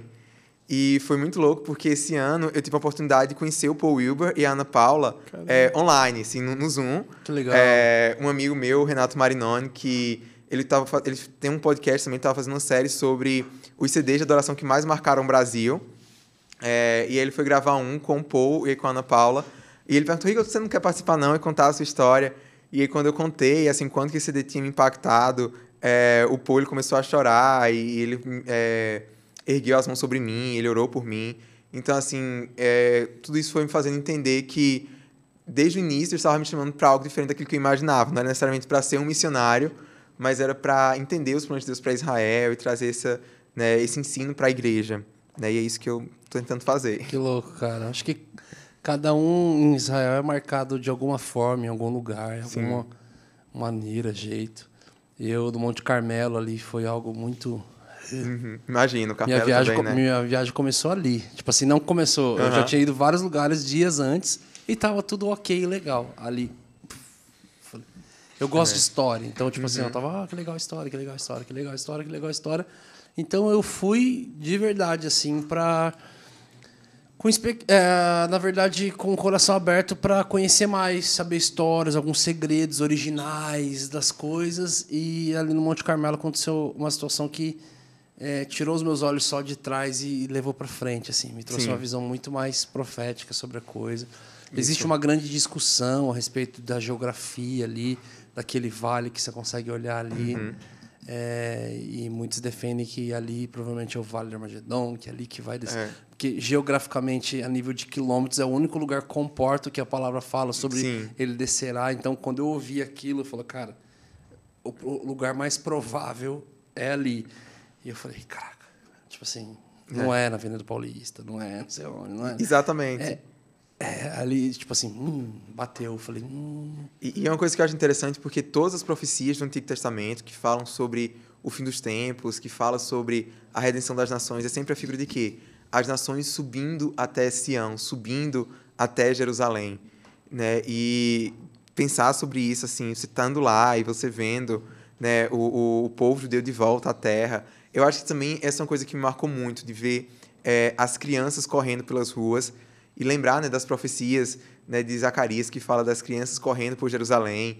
Eu acho assim, uma coisa também que me marcou muito, eu, lembro, foi de ver uma criança né, pequenininha, assim, um cara com camisa de futebol, não lembro qual era o time, é, e com os caixinhas, né, assim, um judeu criança ortodoxo, de ortodoxo, um rapazinho ele correndo e ele chamando pelo pai. E ele chamando aba, aba, aba. E, e eu me lembrei daquilo que a Bíblia fala, né? Que nós somos adotados, a gente pode chamar né, Deus de nosso aba, aba, pai. E ver aquilo ali de perto, assim, real, foi algo também que, que marcou muito. Que louco, cara. Aquela rua. Ah, tem um. Eles chamam de Times Square de Jerusalém ali, sabe? Sim, a Ben Yehuda. É, que é a das baladas, os bares, tudo. Era tipo assim. Um quarteirão do nosso hotel. Uhum. E aí, tipo assim, a gente ia pra lá todas as noites, assim. Eu com vários pastores. E aí a gente ia pra comer e tal, e tinha uns piano, piano na rua. Uhum. Tem um piano na rua, irmão. Pega chuva, tudo e continua funcionando. É. Não sei que mistério que é aquilo lá. E aí a gente sentou, cara. O Guedes já foi pro piano. Eu tinha um mic lá, eu já comecei a cantar e a gente começou. E aí juntou todo mundo. Cara, foi dando muita. Foi vindo muita gente, assim. Cara, e a gente cantando, aí começou a chegar vários ortodoxos, assim, uhum. um cabelinho e tal. E eles, assim, super alegres, empaquetados, e a gente cantando em português. E daqui a pouco, cara, vamos arriscar no inglês aqui de alguma coisa que dá para sair. Uhum. Alguns ali sabiam cantar, eu sabia algumas frases da coisa, começamos a cantar, a galera começou a ganhar sobre o que, que era. Uhum. Aí veio um ortodoxo de um dos pastores, no, no Arthur Pereira, esposa da, da Thalita Pereira, e uhum. falou assim: Sobre quem que vocês estão cantando? Ele diz. O cara fez assim. virou as costas e saiu fora, assim. Só falei, cara. É. Mas eu tenho uma história interessante lá na, na Ben Ruda. É, a, a, segunda vez que eu fui para Israel, né, foi com o filho dessa organização que eu trabalho. E foi uma viagem muito mais política. Então, assim, de manhã a gente estava ouvindo é, um cara da direita israelense, depois um cara da esquerda, depois um cara pró-Palestina. E eu me lembro que teve um dia que a gente foi ver um lugar em que teve um atentado terrorista contra uma boate. Porque hoje né, tem um muro, infelizmente, que separa Israel né, dos territórios palestinos. E esse muro ele foi construído no início dos anos 2000 para evitar atentados terroristas em Israel, porque tem muito atentado contra civil. Se você assiste aquela série da Netflix, Falda, por exemplo, que é uma, uma, série que eu sempre recomendo. Cara, tá na minha lista, eu assisti, acho que é só o primeiro episódio. Então. Eu falei, a gente precisa continuar. É, é eu ia legal. até te perguntar sobre uma série, é. a Messiah. Ah, Messiah, já, a gente já fala dela. Aham, uh -huh, Mas aí. discutível. É, essa falda, né, tem um episódio lá que tem um atentado terrorista numa boate. E aconteceu de que eu tinha ido com meus amigos, eu era o único brasileiro, né, tudo americano. Eu tava lá e, de repente, numa boate, começou a tocar uma música, que foi em 2017, que era um hit lá em Israel, que, tipo, são dois cantores muito famosos, que é Benel Tavorim, que eles estão até tentando gravar agora em inglês para entrar no mercado internacional. E eles gravaram uma música que tinha ritmos brasileiros. E o refrão da música era tudo bom, tudo bom, Colo Bessed é tudo bom. E esse que é, que é a música, eles um monte de palavras em português no meio, tipo caipirinha, carnaval, enfim. É, e tem um ritmo meio que de samba. E aí essa música estava tocando das boates. E aí uma pessoa foi é, e disse, Igor, Igor, eu tô tocando essa música, tem um amigo meu aqui judeu, ele quer entender, vem cá para interpretar. Eu não sabia que era uma boate. E eu nunca tinha entrado numa boate na vida, nasci né, crente a vida inteira. E quando eu entro lá para Falar, beleza, eles estão no restaurante. É, no restaurante. Falei, nossa, restaurante diferente, todo mundo em pé. E aí quando eu entrei, aquele negócio assim, jogo de luz, o pessoal dançando até o chão, bebendo, se drogando com força, eu fiquei assim... É, é, a primeira coisa que veio na minha mente foi, cara, e se tivesse um atentado terrorista agora e eu morresse aqui, a mensagem que ia chegar no Brasil uhum. é que eu morri em uma boate, numa balada em Jerusalém. Uhum. Eu falei assim, meu Deus, a minha mãe achando que ia ser um profeta das nações, onde eu tô. Aí eu gente, vou sair daqui agora. que loucura. Cara, e a questão... É, é distinto, e né? a questão do, do cemitério é, construída em frente o, o o templo ali, do que seria o templo, a, a, outra parte né, do Muro das Lamentações, que não aparece o muro, mas que construíram um cemitério árabe ali. É, no, no... E que alguns defendem a questão de que. Tem, tem, duas, tem duas falas a respeito, não sei se tem mais, né? Uhum. Eu sempre cresci ouvindo a respeito de que, como judeu não pisa em terra de morto, se pisar, ele tem que ficar sete dias, é, ele fica sete dias impuro, sem poder entrar no templo e tudo mais. Então, que os árabes construíram, é, fizeram esse cemitério em frente ali, por causa da palavra de que Jesus ele entraria Uhum. Pela porta, então ele não pisaria em terra de morto, então para tentar impedir isso. Já ouvi uma outra linha falando que que eles acreditam que se ele morreu ressuscitar os mortos ressuscitarão também para eles serem os primeiros a ressuscitar. Eu ouvi essas duas conversas já. O que que você entende a respeito Então, disso? eu acho mais provável a segunda. Sério? É, porque. Já entrando até na questão da série lá. Mas se a maior parte dos árabes não acreditam que Jesus morreu, que ele Mas eles acreditam que Jesus vai voltar. Esse que é o plot twist. Porque os árabes, né, os muçulmanos, na verdade, não os árabes, os muçulmanos, eles acreditam que vai haver um Messias, né, que vai voltar. Eles creem que Jesus ele vai voltar, mas que ele vai voltar como um Jesus muçulmano. Então, É onde vem a série. é onde vem a série, que é a ideia do, do Mehdi. Então, mas o, o escritor do livro que inspirou a série, ele é um defensor de que o anticristo vem da, sei lá, Não, Turquia. não, não. É, é o seguinte, a série tem, tem esse livro também, que é de um amigo meu, que é o Joe Richardson, que escreveu esse livro, é, que ele tem o anticristo islâmico e tem a besta que vem do Oriente Médio. Isso. E que é, qual é a ideia do Joe?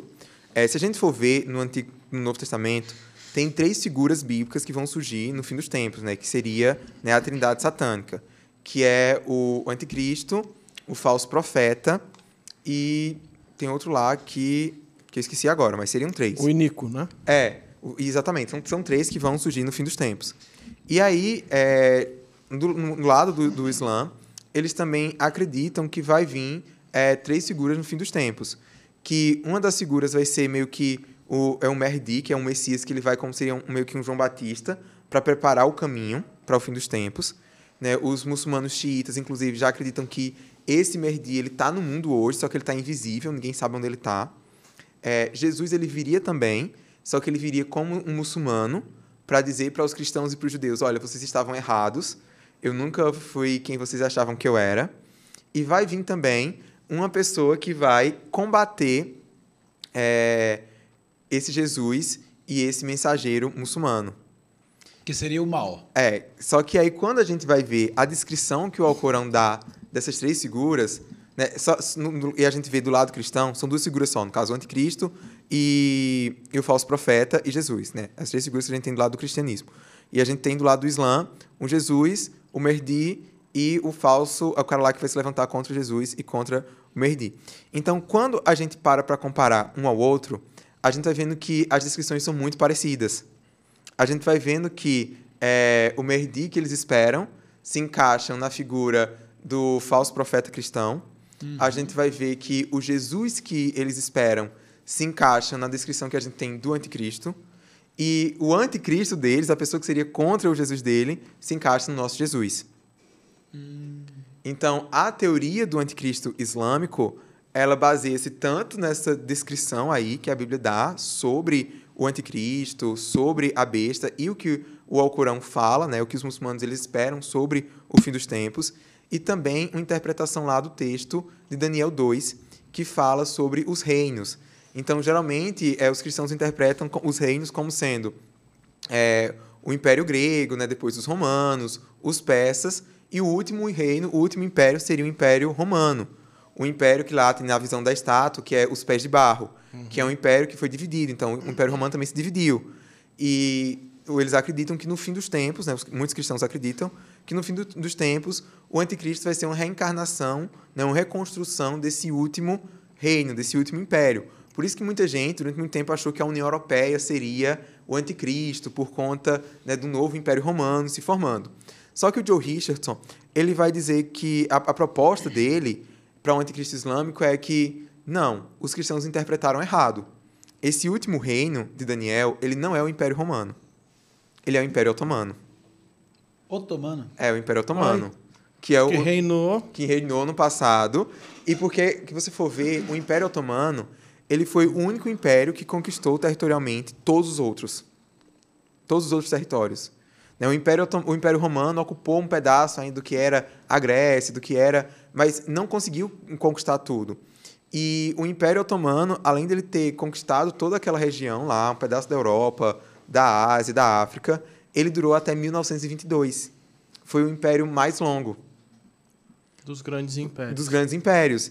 E, e várias coisas né, que fala sobre é, o que é o espírito do anticristo. É negar que Jesus é Deus. Os muçulmanos acreditam que Jesus ele é só um profeta. O, o- o Jesus deles vai vir dizendo que ele é só um profeta, que ele não é o Messias. Então, é a partir... O primeiro- otomano não tem nada a ver com. Nossa, Gengis Khan. não. Tem. é, os otomanos seriam, são os turcos.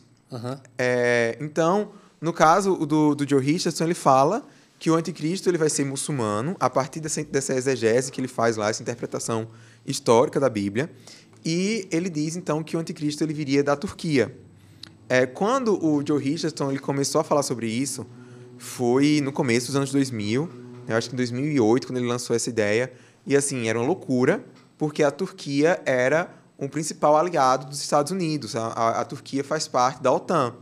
Então, todo mundo dizia, não, isso aí é loucura, é, é coisa de, de dispensacionalista, de crente aí, noiado, teoria da conspiração. Só que, com o tempo foi passando, é, a gente foi vendo o Erdogan, que é o presidente turco, é, ele foi tomando, assim, dando uma- guinada autoritária no país. E ele começou a fazer mudanças na Constituição para ter mais poder. Então, se para para ver a Turquia, que era uma democracia, é, em termos políticos, é uma das democracias que mais tem enfraquecido. Né? Teve uma tentativa de golpe em 2016, e depois de 2000 as pessoas foram presas. Né? Foi em 2017 a tentativa de golpe. É, as liberdades civis têm diminuído, tem havido uma perseguição muito grande contra os cristãos. Então, teve o caso lá do pastor americano, que era missionário, que foi preso. Vários missionários estão sendo expulsos, estão sendo presos, Isso obrigados par- partindo do presidente. partindo do presidente. E o que é mais interessante é porque a política externa dele, a estratégia que ele tem, a ideia dele é exatamente de recriar o Império Otomano. Sério? E ele já começou guerras no Oriente Médio para reconquistar territórios que antes faziam parte do Império Otomano e incorporá-lo à Turquia. É porque a gente não vê muito isso na mídia internacional. Exatamente. Ninguém fala tanto sobre o que está acontecendo no norte da Síria. Mas o norte da Síria, depois que o Estado Islâmico foi derrotado, tudo, que era uma região que tinha uma população muito grande de cristãos, isso aí a Turquia fez limpeza étnica contra os turcos, é, conquistou essa região, um, E, e esse plano humanos. deles é promissor? Eles têm poder para Eles isso? têm crescido. Então, outra guerra que ninguém falou aqui no Brasil ano passado, falou muito pouco, da Armênia contra o Azerbaijão. Sim. Quem Teve foi algumas que... coisas que- É, passava vez ou outra. Mas quem foi que insuflou o Azerbaijão a invadir a Armênia? Foi a Turquia. Inclusive, essa relação da Armênia com a Turquia é muito complicada, porque tem a história do genocídio armênio. Uhum. A, a- a Armênia foi a primeira nação cristã da história, né, que tinha a maior parte da população ela era cristã. E tam- a Armênia também fazia parte do Império Otomano.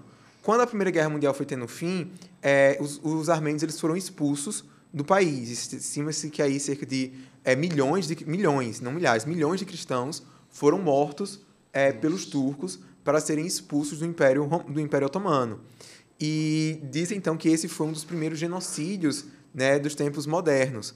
Né, foi um, teria sido maior até do que o Holocausto, a quantidade de vítimas. Meu Deus. Só que esse é um genocídio que ele não é reconhecido por vários países até hoje. Quando aconteceu nega. isso? Isso foi no fim da, da Primeira Guerra Mundial. Então foi ali entre 1916 Mas até na própria Segunda Guerra 16. mesmo, realmente, gente. é, fo- foram 6 milhões de judeus, é muita coisa. Isso. Mas teve 20 milhões de russos, né? É. Que morreu. E aí teve um Morreram. grande número de, de, de armênios que foram mortos, e eles foram mortos de forma intencional, porque eles eram cristãos.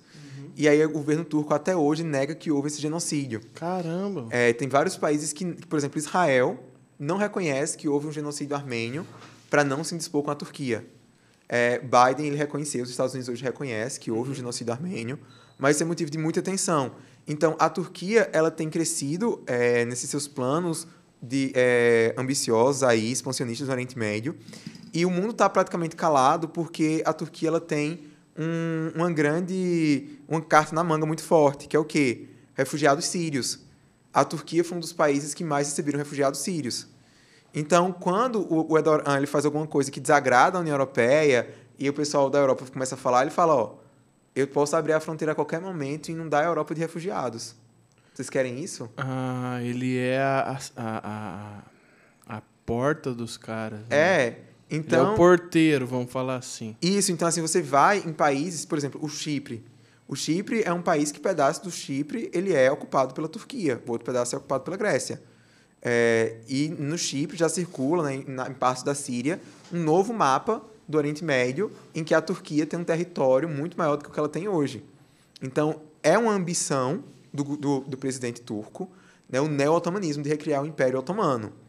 E aí entra se o anticristo ele vai vir da Turquia, se ele é muçulmano. Eu não, não quero especular quanto a isso, né? Assim, tem, tem, tem base bíblica, Cara, tem base histórica. isso- Mas você tem aí, que você, que não, o você não quer falar, mas você cancelamento tem aí.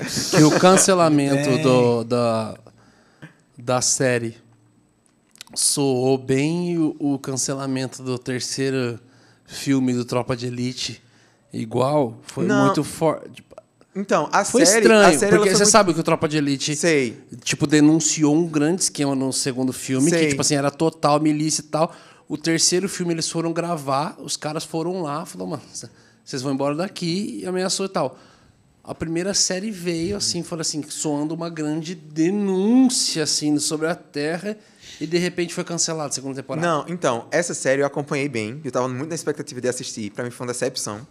Porque eu não gostei muito do, do, do roteiro. É Mas- estranho mesmo Mas você ela foi. fica, você fala mano é, ela esse foi cara é cancelada. Jesus, esse cara é anticristo esse cara fica um negócio confuso É, ela foi cancelada não por causa disso, assim, claro que teve muita crítica dos muçulmanos pela maneira como que a figura foi representada, mas ela foi cancelada mais pela audiência, que foi baixa, e por conta de, de coisas é, mais de geopolítica, por exemplo. Tem uma, uma, uma cena lá que o cara tá lendo um livro do Samuel Huntington, que é a teoria do choque de civilizações. Que a ideia do Huntington é que no mundo pós-Guerra Fria, o conflito não ia ser mais entre capitalismo e comunismo, mas seria entre civilizações. Então ele divide o mundo em seis civilizações. Né, O Ocidente, aí tem lá a civilização islâmica, a civilização chinesa, a civilização da América Latina, né? não considera a América Latina como sendo Ocidente, a civilização russa, a civilização africana e a civilização japonesa. E ele vai dizer que depois, né, no, no futuro, é, essas civilizações inteiras vão se juntar para combater o Ocidente.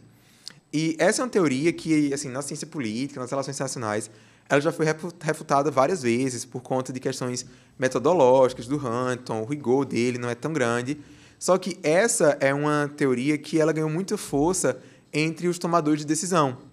Entre os caras que trabalham na CIA, por exemplo, que trabalham no serviço secreto. Essa ideia de que, ah, esses países eles são uma ameaça para nós.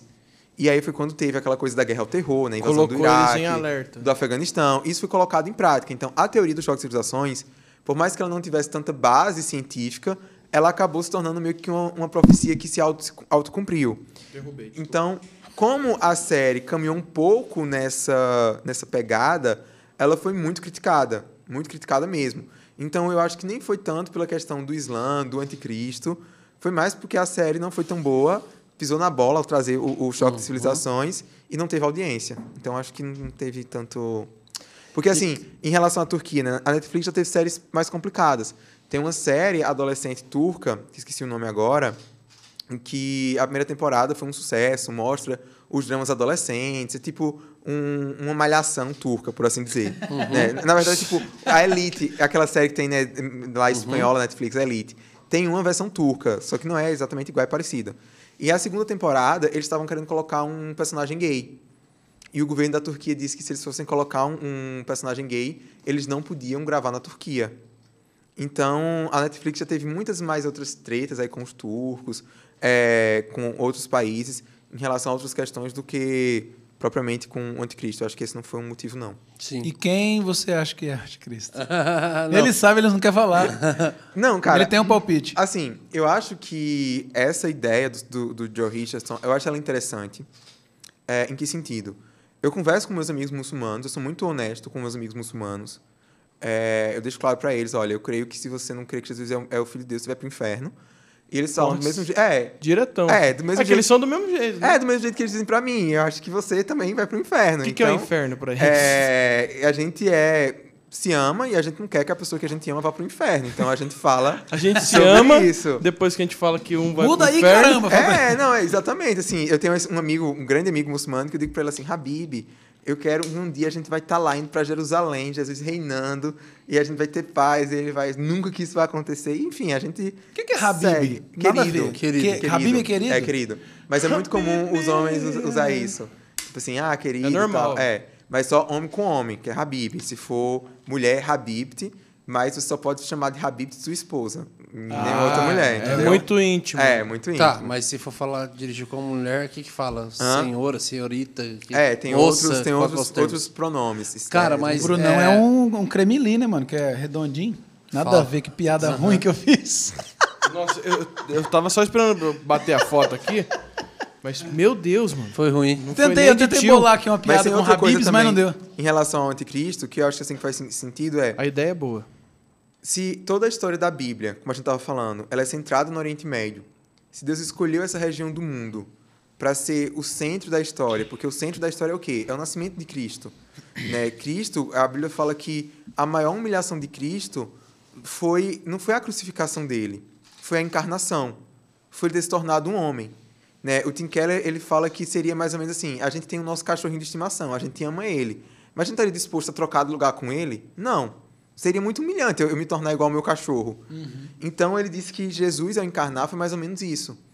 E Jesus, além dele se tornar ser humano, toda a humilhação né, dele, o Deus, criador de todas as coisas, se tornar um ser é, limitado como nós, mas ele escolheu viver, ele poderia tipo, ter Isso, surgido é- do isso é nada. inaceitável para as outras religiões. né? É, Pra e ele veio como um homem judeu. Ele veio como um homem médio oriental. Jesus ele precisou quando era criança, ele teve que fugir para o Egito porque senão ele ia ser morto por Herodes. Então Jesus ele viveu o que muitos povos do Oriente Médio vivem até hoje. E então, se a história da Bíblia ela começa ali, ela tem esse plano de fundo, por que que no futuro a gente fica esperando um anticristo que vai vir da Europa, que vai vir dos Estados Unidos? Assim, eu acho que para mim não faz sentido. Eu acho que o Oriente Médio ele é muito mais central para a fé, cristã do que a gente acha. Porque tem toda essa coisa de que ah, o, o cristianismo é religião universal, povo de todas as nações, sim, mas é, as nossas distinções étnicas elas são importantes. Quando Paulo fala que em Cristo não há mais judeu, nem grego, nem homem, nem mulher, isso não significa que as distinções deixaram de existir. Ainda tem diferença entre homem e mulher. Então ainda tem diferença entre judeu, Então, brasileiro. Mas então, aí, então, nessa tua teoria, você acha. Na tua não, né? Na, na que você é. É, não, na do, na do Joe Richardson. Isso, que você, que você acredita. Não, na- que eu acho interessante. Ele quer correr, Não coloque palavras na minha boca. Essa que você defende. É, essa teoria fala que então o anticristo viria do Oriente Médio. Sim. Só que na, do jeito que é o mundo hoje, não seria muito mais difícil? Porque quem que a gente tem hoje um cara do Oriente Médio que é super relevante no mundo? Não tem ninguém. Então, cara, eu acho que faz sentido. Porque a gente para para ver, quando a gente que estuda política internacional, e a gente viu a atenção que o Oriente Médio recebe. Antes as pessoas diziam que ah, é petróleo, o Oriente Médio tem petróleo, por isso que é importante. Só que hoje a gente já está vendo primeiro que as reservas de petróleo lá estão diminuindo, tem novas fontes de energia, então no futuro talvez as pessoas não vão nem precisar mais de, de petróleo. Só que a gente continua vendo é, esse país, essa região do mundo sempre na mídia. Você vê aí o conflito Israel-Palestina. É um conflito que dura 70 anos. Tá sempre no jornal. E ele está sempre no jornal. Você vê o quanto que aqui no Brasil, o quanto que isso polarizou. Se você é de esquerda, você coloca a bandeirinha da Palestina no seu perfil. Se você é de direita, você bota de Israel. Se você vai para a manifestação do Bolsonaro, você leva a bandeira de Israel. Se você vai na manifestação do Lula, você leva a da Palestina. E você para para ver como que um conflito lá, que quando a gente compara o conflito Israel-Palestina com outros conflitos, era um conflito que já devia ter sido resolvido há muito mais tempo. E ele não vai. E ele está sempre na mídia, ele está sempre recebendo uma atenção desproporcional. A gente para para ver, é, quando Israel foi criado, cerca de 600 mil palestinos perderam suas casas, eles foram expulsos. Ao mesmo tempo, cerca de 800 judeus eles foram expulsos. Israel aceitou os judeus. Os Estados Árabes não aceitaram os palestinos. Tem palestino que vive no Líbano até hoje como refugiado, vivendo em situação de extrema pobreza, em acampamento, em tenda mesmo de, de, de refugiado, em campo de refugiado até hoje, em favelão. E a gente para para ver, na mesma época, é, teve uma treta lá da Índia com o Paquistão. Eles trocaram territórios. E aí um monte de hindu foi expulso do, do Paquistão, foi aceito na Índia. Um monte de muçulmano foi expulso da Índia, foi aceito no Paquistão. E houve uma, uma troca de população. A mesma coisa aconteceu no Chipre, com a Turquia e a Grécia. Isso poderia ter acontecido com o conflito Israel-Palestina. Isso não aconteceu.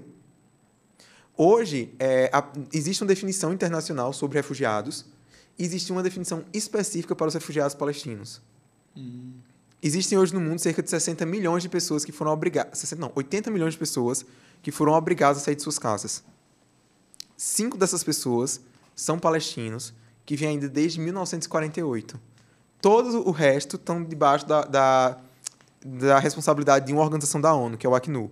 Os palestinos não. Eles têm uma agência só para eles, que é o NRWA. E os países fazem doação específica. Por exemplo, hoje mesmo soube que o Brasil fez uma doação específica para o NRWA para ajudar os palestinos a combater a Covid-19. Só que o Brasil vai e faz outra doação, por exemplo, ao Acnu, e por aí vai. Então, eu fico me perguntando por que, que esse conflito ele dura há tanto tempo. Tem tanta atenção, se E tem tanta não atenção. fosse tão relevante. Pois né? é, e hoje mesmo, nesse momento que a gente está gravando esse podcast, a gente está tendo conflito. O conflito da Síria não acabou. É um conflito de 10 anos, mas que todo mundo já se cansou, ninguém fala mais do conflito na Síria. A gente tem um conflito no Iêmen, que é a maior catástrofe humanitária da nossa geração, e às vezes as pessoas nem sabem que está tendo conflito lá. E o BO do Biden ter mandado o exército todo de volta Teve a questão do Afeganistão. Afeganistão. Tem uma outra guerra que eu tenho certeza que ninguém E aqui ficou sabe. bilhões em equipamento Sim. pro exército de lá. Os caras a- tomaram tudo. Isso, a gente tem a questão do conflito na Etiópia, que criança está sendo é, é, estuprada, jogada para a hiena comer, Meu Deus, velho. inclusive cristãos. Nossa. E a gente não tem noção do que está acontecendo. A treta lá do- da, do- da, da Armênia com o Azerbaijão também não foi solucionada. A gente tem a Somália, que é um estado falido, que passa há anos, a situação é complicada. Então, são tantos conflitos que a gente tem no mundo. Os piratas somalianos. É, e por que, que o conflito Israel-Palestina é o que está sempre em atenção? Tá, a situação na faixa de Gaza é terrível, é horrível o que acontece lá. Mas quando a gente para para ver até o número de mortos, né? Eu, eu não gosto de fazer esse- essa estatística macabra, detesto isso, porque toda vida ela é importante. Mas quando a gente vai comparar até o número de mortos, tem- teve conflitos que matou muito mais gente, que teve muito mais refugiado. E por que, que, que esses conflitos não recebem atenção? Só o conflito Israel-Palestina. Claro que tem as explicações para isso, mas fica esse questionamento, né? Por que, que esse conflito específico recebe tanta atenção? Então, mediante a isso, uma pergunta. Qual o papel do cristão para com Israel e o Oriente Médio? Eu acho que o principal papel do cristão é de ser um agente pacificador, né? A gente reconhecer a importância do- dessa região para a nossa fé, reconhecer a importância de, de Israel, né? Que Deus ele escolheu o povo judeu com um propósito, a gente honrar a eleição de Israel, é, mas ao mesmo tempo a gente não pode idolatrar Israel. Então a gente tem que entender qual foi a razão pela qual Israel foi escolhido, que foi abençoar as nações. Isso inclui os árabes. Então, orar também pelo, pela paz em Jerusalém, né? orar pelo bem-estar dos palestinos, para que esse conflito, eh, se ele não tem um fim, pelo menos que ele seja administrado. É a linguagem agora que o- o- os diplomatas, né, os cientistas políticos, até o governo de Israel está usando. Vamos administrar esse conflito para que os palestinos vivam melhor. É, e não apenas para isso, mas para que os outros países da região reconheçam Israel, a importância de Israel, para que eles cooperem entre si, para que haja desenvolvimento.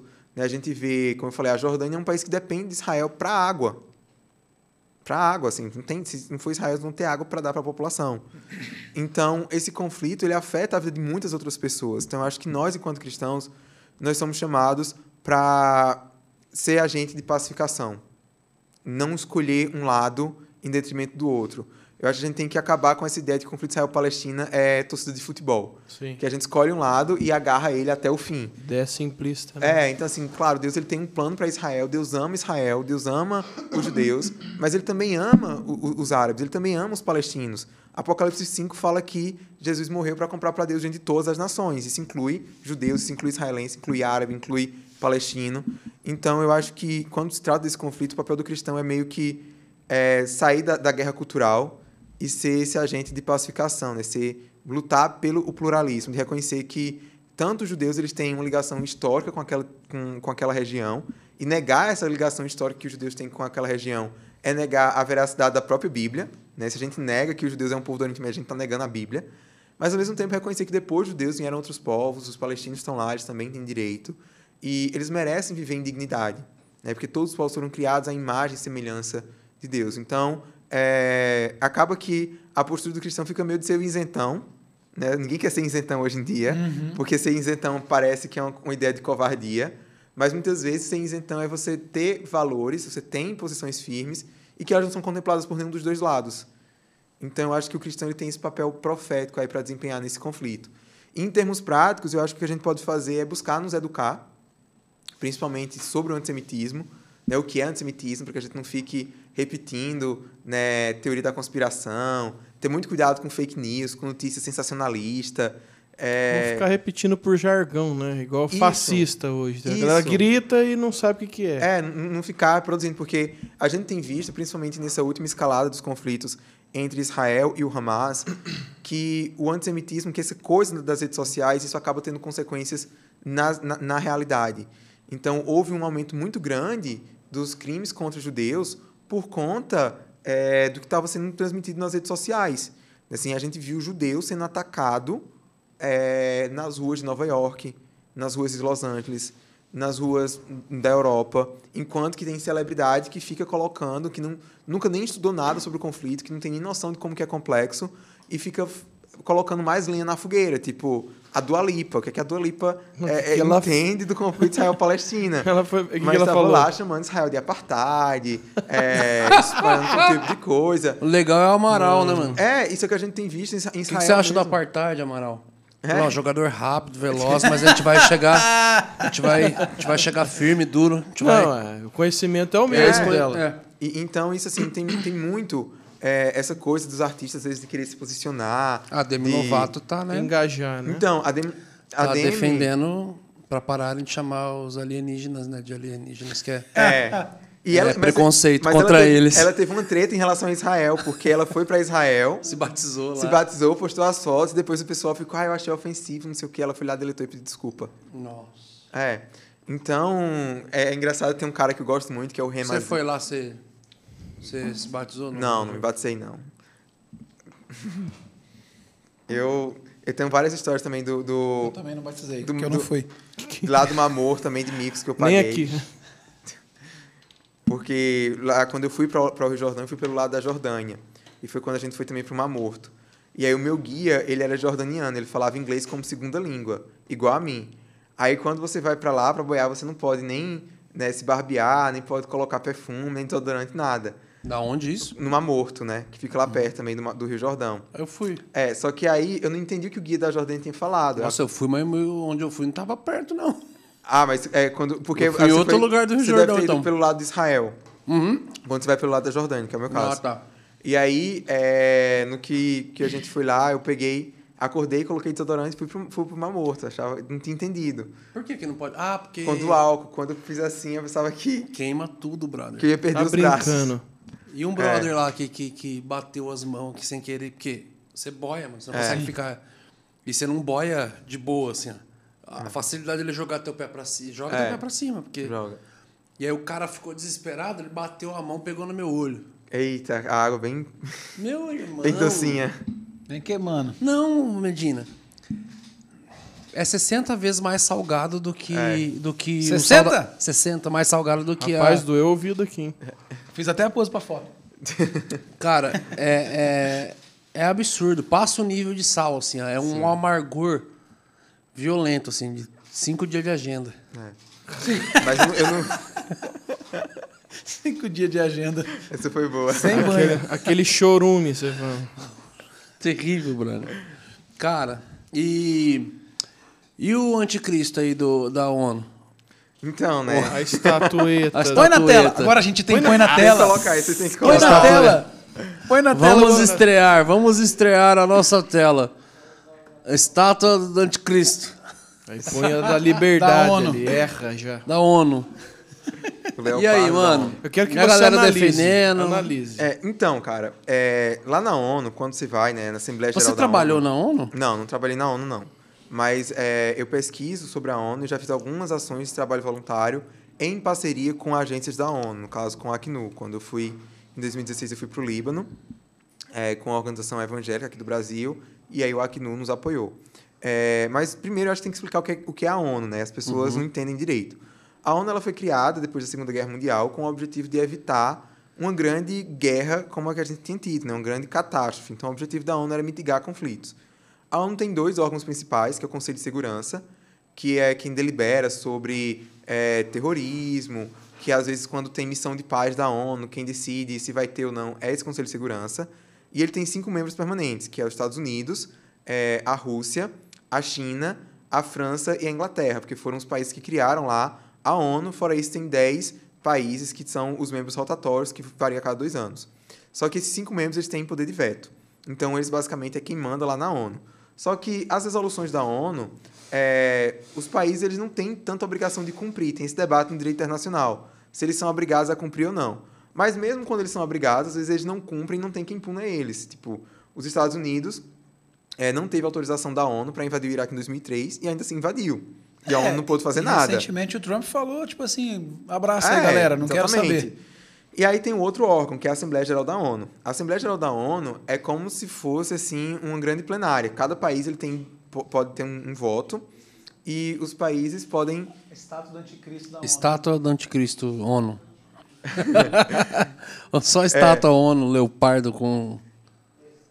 E aí, é, quando os países estão na Assembleia Geral da ONU, eles podem votar no que eles querem, discutir qualquer coisa. E aí você pega 193 países, tem um monte de ditadura aí. 22 desses países são árabes. Então o que, é que eles vão fazer? Eles vão escolher um bode expiatório. Qual é o bode expiatório? Israel. Então é muito mais fácil ficar dizendo que Israel mata criancinha, que Israel é um apartheid, que Israel é isso e aquilo tudo, para tirar o foco de mim. Então, só nesse ano foram aprovadas 19 resoluções da, da, da Assembleia Geral da ONU. Dessas 19, 14 foram contra Israel. A China teve uma. A Venezuela, uma. A Síria não teve nenhuma. Você vai vendo, então, assim, como que é, a ONU é muito mais um, um, uma esfera em que os países eles podem é, lutar pelos seus interesses. Mas essas resoluções, na prática, elas não têm tanta, tanta força, assim. Né? Os países eles podem cumprir ou não. E o que acontece é que a ONU tem uma sede, tem duas sedes, mas uma das principais é onde fica a Assembleia Geral da ONU e o Conselho de Segurança é em Nova York. E isso é aberto para visitação. Só não quando tem a reunião da Assembleia Geral, que geralmente é em setembro, novembro, assim, no segundo semestre, em que. É isso aí, a, a estátua do, do anticristo.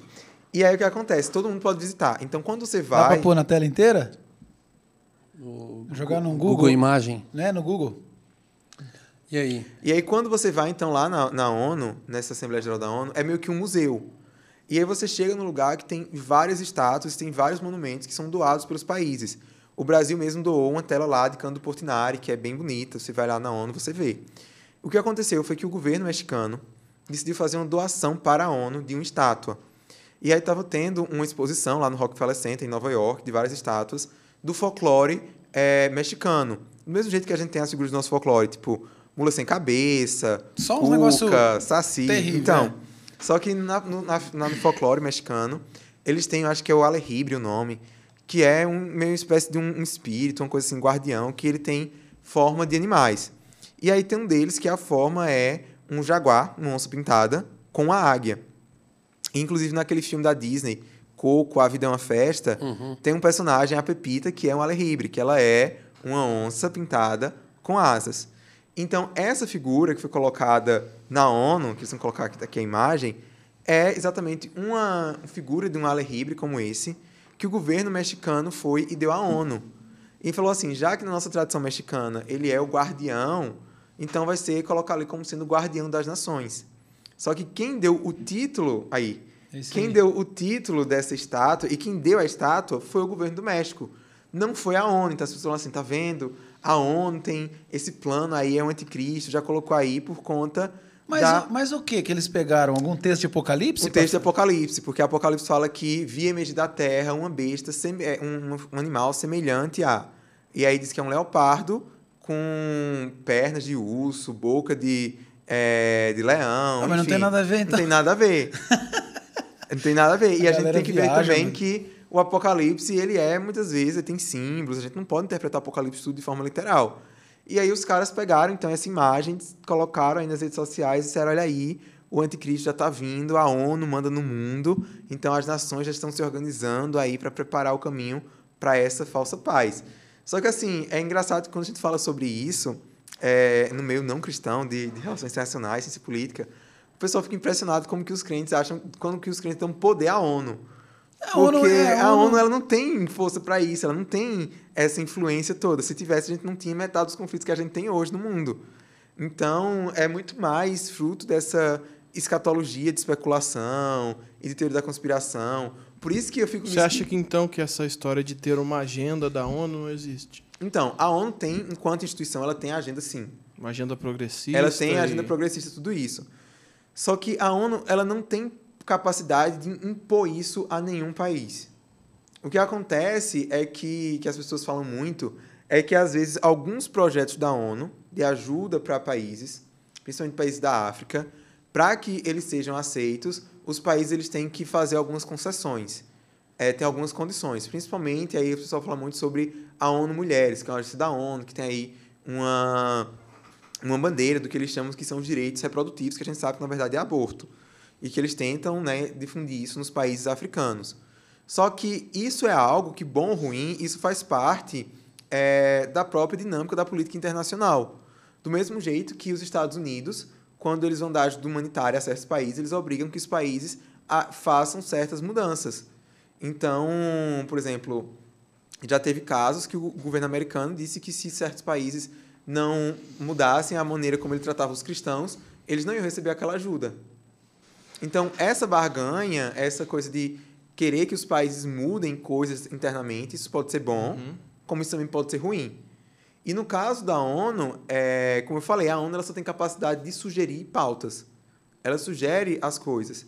E muita dessa agenda progressista da ONU também vem dos seus doadores, Sim. dos países que financiam a ONU. Né? E eu estou falando de países de onde? Da União Europeia, dos países europeus, que são progressistas e que levam essas agendas até a ONU e, e tentam Tudo depende utilizar- de quem financia, então. isso, a ONU é como se fosse um teatro. É um, um, um- não um teatro, assim, uma arena em que os países eles vão lá lutar pelos seus interesses. Uhum. Por exemplo, teve uma época que o Brasil ele queria muito ter uma cadeira permanente no Conselho de Segurança, porque o Brasil queria se colocar como uma potência em ascensão, assim como a China e a Índia. Então já tem outros países que vão utilizar da ONU para fazer barganha com países ricos e ter objetivos. Então, no fim das contas, né, tem um conceito das relações internacionais que eu gosto muito, que diz que a política internacional é uma anarquia. Porque cada estado por si. Eu não posso esperar que um estado ele vai vir me socorrer, ele vai vir me defender. Eu posso fazer uma aliança com o estado, mas essa aliança só vai, o estado só vai cumprir quando for bom para ele. Então tudo gira em torno do interesse. É que, na verdade, aqui no Brasil, Como a gente falou esse negócio né? de. Esse lance de que virou essa, essa baboseira aí do anticristo aí com essa estátua. É porque tudo que passa na Globo, ou a, a população fala, nossa, é verdade, porque a, ONU, a Globo trata a ONU como se fosse algo maravilhoso, que vai mudar o mundo, que está trazendo paz para o mundo. Então, acho que na cabeça do- da grande população, fala, não, a ONU é top. Então, eu acho que é mais ou menos isso. então, né? eu não acho que seja a, a, a visão que se passa de que a ONU ela vai salvar o mundo é top, mas eu acho que é o seguinte, a ONU ela também surge muito, ela tem muitas iniciativas, né? assim, a ONU tem várias agências, né? além desses órgãos principais, mas tem uma agência que cuida de refugiados, tem a Unicef, por exemplo, das crianças, tem a Unesco, que é a questão cultural. Então, a ONU ela também tem os especialistas, tem os experts que dão é, que fazem estudos sobre determinadas coisas. Então, eu acho que a ONU, muitas vezes, ela é vista com esse ar de importância por conta do caráter técnico que ela tem. Então, por exemplo, é, o atual governo ele tem várias críticas à ONU. né? O presidente Bolsonaro faz várias críticas à ONU. Mas, quando a gente teve a questão aí dos refugiados venezuelanos no Brasil, 80 mil venezuelanos vieram para o Brasil. Uhum. Quem foi que foi ajudar o Brasil a lidar com isso? Foi o Acnu, foi a agência da ONU para refugiados. Então a ONU ela também tem esse caráter técnico que às vezes ele vai além da ideologia. É claro que a ONU pode ser usada mesmo na coisa técnica, né? Por exemplo, a gente tem a, a OMS e aí tem toda essa investigação de que a China ela pode ter pago lá a OMS para demorar foi um caminhão na de questão, informação né? errada. E- Exatamente. Então, é, não estou defendendo a ONU aqui, longe Uhum. de mim. Mas eu estou dizendo que a ONU ela não tem o poder de obrigar um país a fazer uma coisa que o país não quer. Eu acho que esse que é o ponto central. Uhum. A ONU ela pode ter uma agenda progressista, ela pode pressionar o país, ela pode promover esses valores, mas no fim das contas o país vai fazer aquilo que ele quer. Claro que alguns países eles são mais vulneráveis do que outros. Né? Claro que alguns países vão precisar fazer mais concessões do que outros países vão precisar fazer por conta da situação que eles encontram lá na política internacional. Mas eu acho que a nossa preocupação ela deve ser muito mais com países específicos do que com a ONU. A gente deve se preocupar com um país que tem uma ideologia que é anticristã e que está financiando isso, exportando isso para outros países do mundo. Hum. Né? E tem vários países que eu poderia citar, mas eu não vou, porque senão não vou poder entrar em nenhum deles. mas fica aí a coisa a se pensar, né? Mas a China é um deles, claramente. Que a gente, que eu acho que deve trazer muito mais preocupação do que simplesmente a ONU enquanto organismo, né? Uma Turquia da vida, que tem uma política expansionista, que está aí cometendo crimes contra a humanidade. Então, eu acho que a gente deve mudar um pouco o foco. Eu acho que a preocupação ela é válida, mas tem coisas concretas assim que são mais urgentes e que a gente tem mais evidência de que tem coisa errada vindo de outros lados. Uhum. Né? A gente vê até nessas, nessas pautas progressistas. É, essas pautas progressistas elas são muito mais fáceis de crescer dentro dos próprios países. O... Uai, jogou o chapa ali. Aí o Macron. Você é o anticristo. ah, ele é o anticristo. Acho que como, não. Você, como, como estuda é, é, política internacional, essa, essa chuva, esse bombardeio do progressismo, né, que chama de progressismo é, é, de pautas sexuais e tudo isso, o resto do mundo também está dessa forma? Então, a gente fala muito sobre o progressivo, sobre, sobre essa coisa aí, essas ideias progressistas estão crescendo, mas a gente às vezes não, não menciona que o reacionarismo também está crescendo. O que, que é o reacionarismo? Que é exatamente o conservadorismo reacionário, reativo a isso. Então, eu acho que isso é uma tendência mundial. A gente vê na Europa né, essas questões principalmente de gênero, de sexualidade, é, de aborto, coisas que até 20 anos eram impensáveis, hoje elas estão se tornando cada vez mais comuns, mais aceitáveis socialmente. Por outro lado, a gente tem uma geração mais conservadora, que se sente ameaçada com isso, inclusive cristãos. E aí eles buscam alternativas a isso.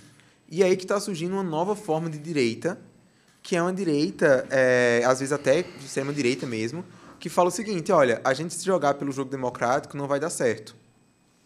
O conservador faz o quê? Ele conserva.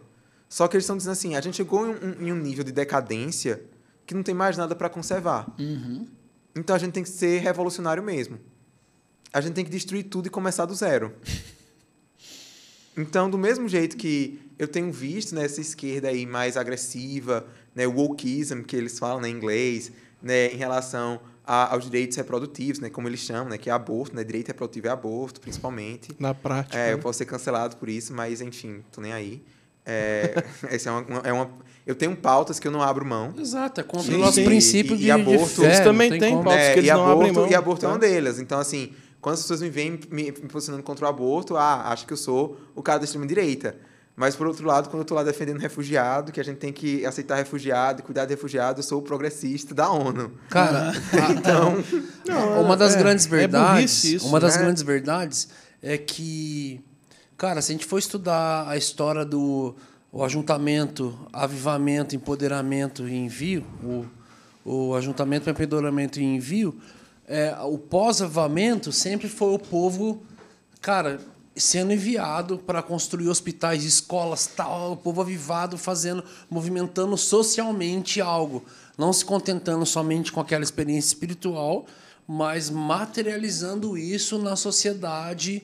é, e, e de repente a gente olha os grandes países berços do avivamento hoje sendo totalmente países céticos com relação à fé.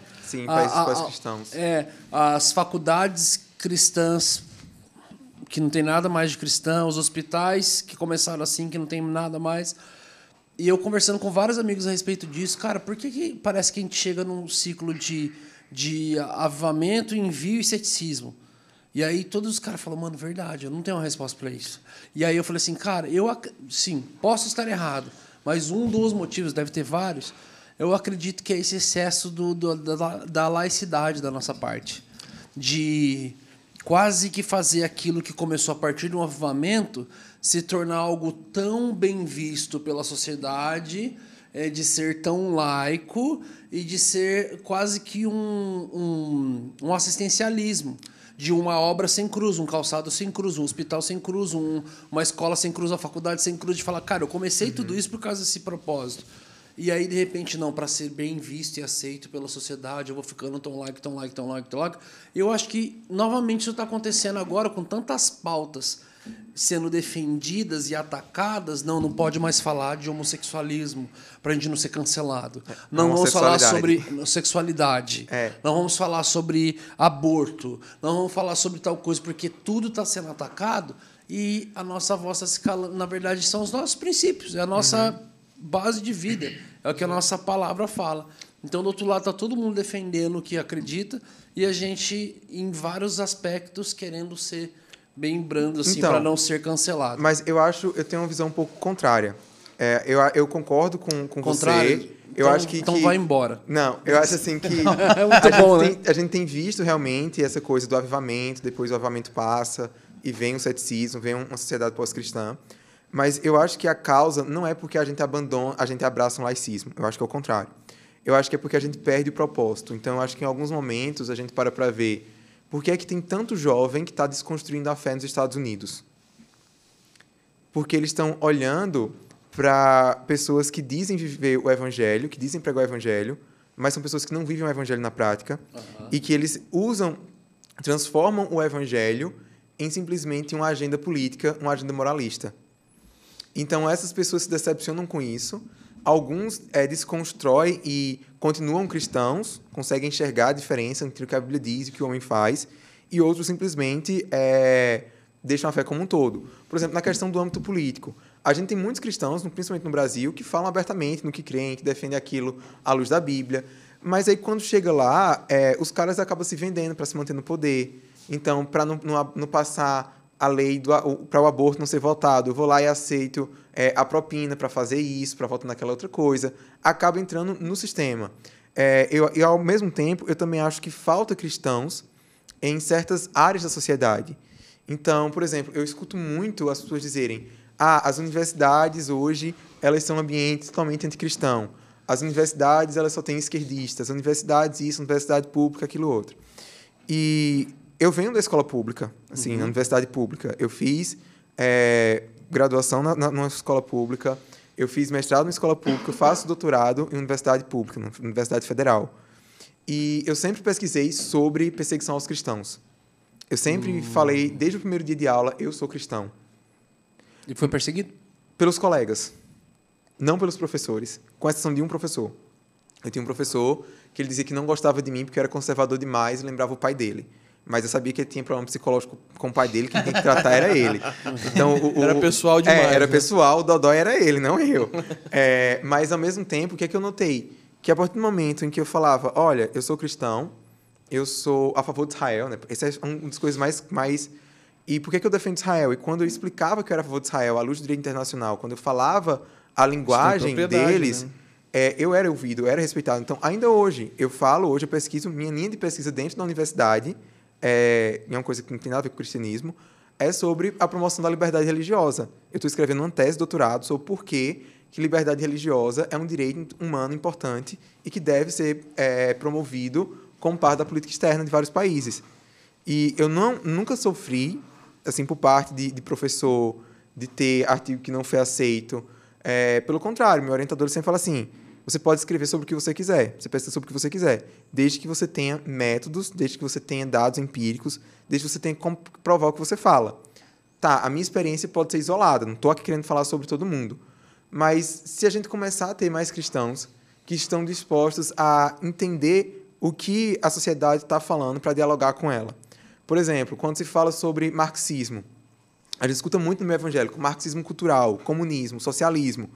Mas eu pergunto para as pessoas que falam isso, eu sempre pergunto, cara, me dá uma distinção. O que é marxismo cultural? O que é comunismo? O que é socialismo? Às vezes os caras não sabem, porque eles não foram ler Marx, eles não foram ler Gramsci, eles não foram ler Adorno. Fala-se sobre ideologia de gênero, mas quem parou para ler a Judith Butler? Então, às vezes a gente fica repetindo frases de efeito, a gente fica repetindo o que determinado político ou, ou autoridade, ou intelectual que a gente gosta fala, mas é, as pessoas do mundo elas não dão ouvido para a gente porque elas acham que a gente é desonesto, que a gente não, tá, não entende elas. No debate sobre sexualidade, por exemplo, o termo é, homossexualismo é um termo que não se usa mais porque esse era um termo quando se achava que era doença.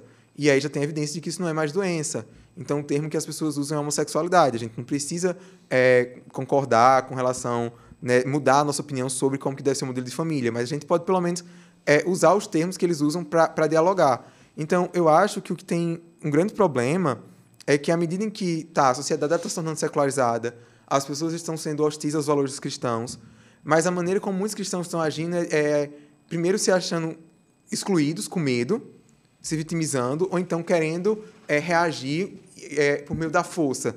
Não, não tem se buscado mais tanto um diálogo, uma compreensão. Então, eu acho que a gente precisa é de mais cristãos nas universidades, mais cristãos na política, mais cristãos é, na saúde, mais cristãos nesses lugares, mais cristãos que sabem dialogar com, com a cultura, né? que não ficam no gueto, cristãos que não têm medo. É uma coisa que eu aprendi quando estava na faculdade, uma frase que eu ouvi do Mike Bickle, lá da, da IHOP, da Casa uhum. de Geração. O Mike Bickle falou assim, a verdade ela nunca é ferida quando ela é testada. E eu, eu tomei aquilo para mim. Eu falei assim, cara, se a Bíblia é a palavra de Deus, se tudo isso que eu fui ensinado enquanto eu era criança, se isso é verdade, então não tenho para que ter medo de perder isso se eu for estudar outras coisas. E, cara, quanto mais eu fui estudar o Islã, quanto mais me aprofundei em estudar o Islã, mais eu, eu passei a amar mais Jesus. Quanto mais eu estudo sobre é, outras temáticas, outras coisas, mais a minha fé ela é fortalecida. Assim, se eu quisesse a oportunidade para deixar de ser cristão, não me faltaram e não me faltam. Eu tenho muitos motivos para isso. Eu estaria até ganhando muito mais dinheiro do que eu estou hoje. Mas por que, eu não faço isso? Porque eu olho para a vida dos meus amigos que não são cristãos e olho assim, cara, não faz sentido. Jesus ele é a, a, pérola de maior valor. Né? Às vezes as pessoas me perguntam: você estudou tanto o Islã, você estudou tanto o judaísmo, você nunca pensou em, em, em deixar? Não. Por causa de quê? Por causa de Jesus. Só fortaleceu Jesus em você. Isso. Então eu acho que a nossa geração ela precisa parar de ter medo. Eu acho que a gente deve deixar um pouco de lado essa ideia de guerra cultural. Né? A gente deve, se a Bíblia é a verdade, se o que Jesus falou é verdade, então a gente não tem que ter medo de tentar estudar outras coisas e, e a verdade vai prevalecer. E assim, por incrível que pareça, quando eu entrei na faculdade eu tinha muito essa ideia combativa eu ficava brigando com meus colegas, né? Brigava com as feministas todo dia. Todo dia tinha treta com feminista. todo dia. E dá treta, hein? E dá treta, mas aí quando eu parei de brigar com elas, quando eu fui mudando o meu tom, eu comecei a ser ouvido. E eu comecei a ter oportunidades. Então, hoje, eu estou num momento em que todo mundo da minha universidade sabe que eu sou cristão. Todo mundo sabe, eu nunca precisei negar isso. Porque eu já ouvi as pessoas dizendo assim: ah, você está na universidade, universidade federal, então você abre mão dos princípios da sua fé para poder ter oportunidade. E, e, nada Você disso... está na universidade, hein? Tô, tô escre... eu tô no terceiro ano de doutorado, estou escrevendo a minha tese. Ah, tá. Isso não acontece, porque as pessoas me chamam para falar sobre religião, sobre Oriente Médio, por conta do meu trabalho, por conta dos artigos que eu tenho publicado em revista científica. Se a gente for falar sobre o meio, ninguém faz mais nada, né? É. Entendeu? Porque o meio... Ah, o, o meio é, da, da, da faculdade ah, mas o meio corporativo também é cheio de coisa Isso. errada. E, e, o que eu noto é uma coisa em relação à universidade que me incomoda um pouco é porque os cristãos falam: ah, a universidade está cheia de problema. Não nego, tem muito problema na universidade, principalmente na universidade brasileira. É a começar da remuneração dos professores. não é, tá... Não, assim, as oportunidades de emprego estão muito ruins. Mas aí o que é a solução? Não é o cara entrar e tentar mudar. É o cara destruir isso e querer construir uma coisa diferente, uma coisa do zero. É isso que eu falo desse novo conservadorismo, né? Eu acho que é uma tendência política. A gente tem uma esquerda cada vez mais radical e a gente tem uma direita que também está se radicalizando em resposta a essa esquerda. Então, que sempre apanhou da esquerda, agora tá, ganhou uma isso, voz. ganhou uma voz e está querendo criar... Mas não está sabendo usar. Sim. Então, eu acho que isso é uma tendência, essa radicalização no mundo. Mas eu não queria ver os cristãos abraçando isso. Uhum. Né? Tem, tem vários cientistas políticos que eles analisam, por exemplo, a eleição do Trump é, e eles falam que o que aconteceu foi uma mudança cultural nos Estados Unidos, mudanças de valores sociais em relação a aborto, em relação a casamento de pessoas do mesmo sexo, é, papel das mulheres. E aí uma, os cristãos, os conservadores, se sentiram ameaçados. Eles disseram assim, caramba, a gente tinha uma, uma, posição aqui de que a gente era maioria, agora a gente não é mais. E o que, que a gente faz? Aí surge um cara como Trump, e o Trump vai lá, o que é, o que, é que, que, que ele dizia? Eu não tenho medo de ofender o, o, o establishment. Eu não tenho medo de, de, de, ofender a mídia. Então, o Trump, não necessariamente que ele fosse contra o aborto, não necessariamente que ele fosse pró-família, o cara estava no terceiro casamento, o cara né, tinha, vazou conversa dele com garota de programa, coisas absurdas. Mas o cara estava lá dizendo, eu vou defender o cristianismo. E aí os cristãos falaram assim, cara, qual é a opção que a gente tem? Ou a gente vai ser perseguido pela esquerda, na visão deles, ou a gente tem esse cara aí que vai nos proteger. Então vamos votar nele. Ah, mas e os problemas que ele tem? Não, ninguém é bom, todo mundo tem defeito, aí começa logo a trazer Ciro e faz lá o, o malabarismo para justificar. Então eu acho que o cristão ele tem que ser lembrado que ele é um cidadão do céu. A gente deve amar o nosso país, a gente deve trabalhar para que o nosso país cresça. É, eu acho que o cristão ele deve sim ser patriota, mas a gente não deve buscar a nossa esperança na política, né? Porque toda política ela é toda, toda ideologia ela é uma forma de idolatria. Porque a ideologia ela é uma maneira, você olha para os problemas da sociedade, digamos, a pobreza. E como é que você vai tentar resolver o problema da pobreza? Com um elemento, seja lá a luta de classes, o marxismo. Então, você acha assim, se tiver distribuição de igual de riquezas, todo mundo vai acabar os problemas do mundo, a gente vai viver em paz.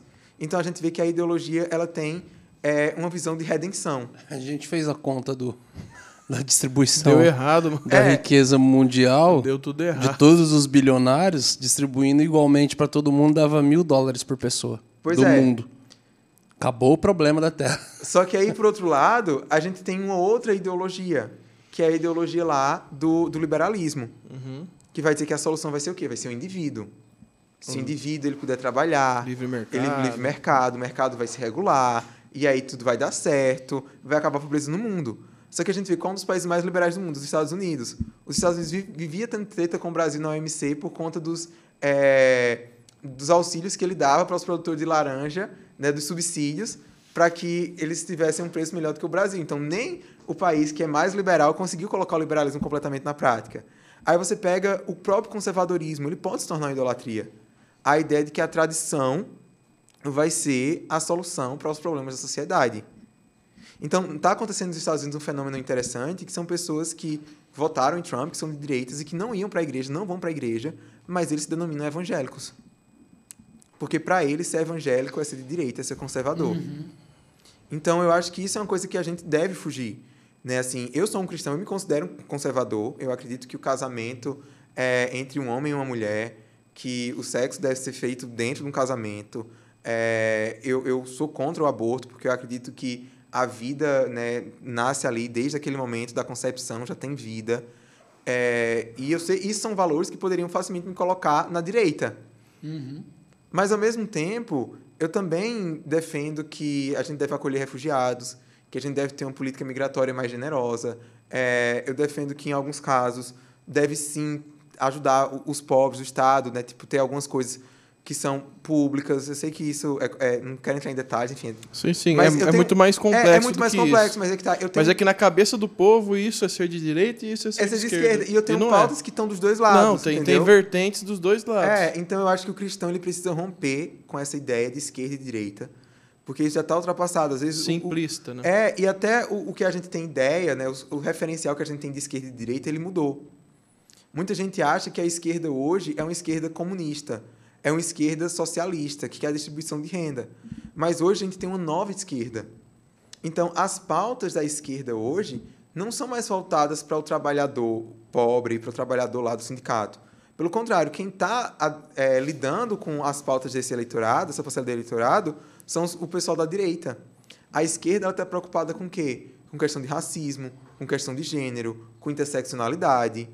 Então, existe tá, um, um hiato, às vezes, até entre a esquerda é, atual e a esquerda antiga. Você para para ver. Hoje, quem mais bate no, no movimento aí de identita identitarismo, nessa coisa toda aqui no Brasil, é o PCO.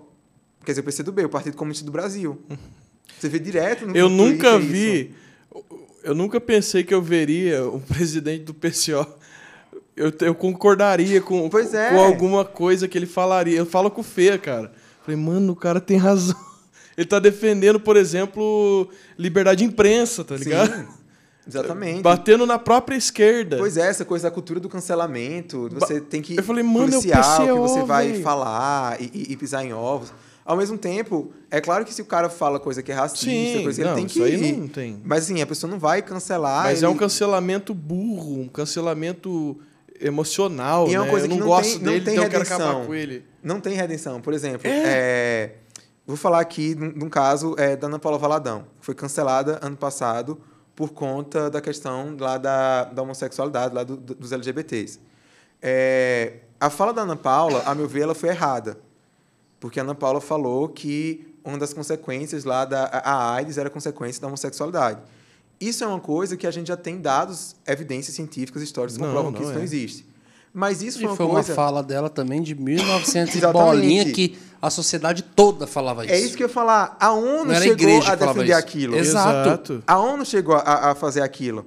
E aí o Exato. pessoal começa uma campanha, não somente para ela ser processada por homofobia, mas era o pessoal indo fazer mutirão nas redes sociais É dela de colocar vômito e, e, tipo, de assassinar a reputação dela. Pra acabar com a pessoa. Então, hoje, você pega, caiu o número de streams que o do Tron tinha em, em alguns cantos, tipo, é, tem gente que diz que ela não, não- entra mais na Globo, assim, várias celebridades cancelando ela. Mas E- sabe e que- o pessoal que é depois vai interessante? falar que está sendo, sendo cancelado, que e é o que é amor. interessante que é o mesmo pessoal que, por aproveitamento, a galera da mídia, artista que fala que, que, que compra essa ideia, mas porque engaja, é o mesmo pessoal que cai também no próprio Exatamente, cancelamento. Pois é, eu fiquei vendo Porque isso. é muito hipócrita. Pois é, tinha uma deputada trans que tava, é, é, esculhambou a Ana Paula e queria que ela fosse processada e tal e tal. E depois estava falando contra o cancelamento. Falei, cara, tu cancelou. É. Aí, aí cê- é, é a mesma, é a mesma a situação. hipocrisia, é a né? mesma situação de uma pessoa, que a gente sabe aí, uma das várias, que fica em casa, cara, pandemia tá aí ainda. E já. Aí fica em casa, a pessoa sai, aglomera e não usa máscara, é um genocida e um showzão explodindo. Carnaval a bombando. pessoa cai na própria narrativa. E o cancelamento é isso. É- Então você está vendo que é muito mais complexo você chamar de direito de esquerda. Sim. Não, não é só isso. Isso porque no cancelamento ele não tem graça. E ele tem um Exato. senso de superioridade. Exatamente. E a gente, quando a gente não pode cair nessa armadilha. E alguém porque- comanda o cancelamento. Sim, sempre tem alguém que está lá, comanda. que se beneficia disso. Exato. É, porque nós somos seletivos. Muito. Nós somos, assim, isso é, nós somos pecadores. E isso é muito interessante porque às vezes as pessoas falam assim, Igor, mas você disse que Lutero foi antissemita e você ainda continua lendo Lutero. Falo, cara, a quantidade de, de, de pecado que eu tenho também, de problema que eu tenho. Por exemplo, Só no pensamento. a gente vê, é, houve uma, uma época que o pessoal estava cancelando Jonathan Edwards, porque Jonathan Edwards ele teve escravos.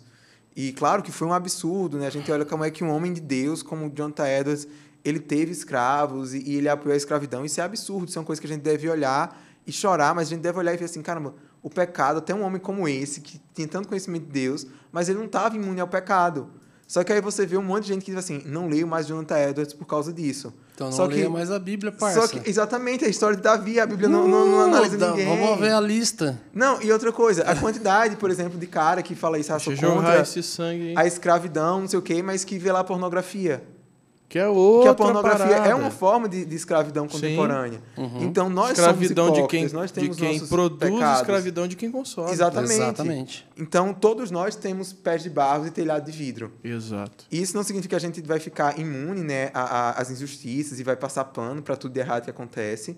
Mas a gente precisa ter também um senso de proporção das coisas. Sim. Tá. Mano, muito bom, velho. Muito, muito bom. Que agradeço aí o convite. Pô, a cabeça, a cabeça bom. Não, é. Neurônio. Borbulhando, mano. Tá o quê. Medina? Como é que tá? Vai sair um palumpa aqui agora.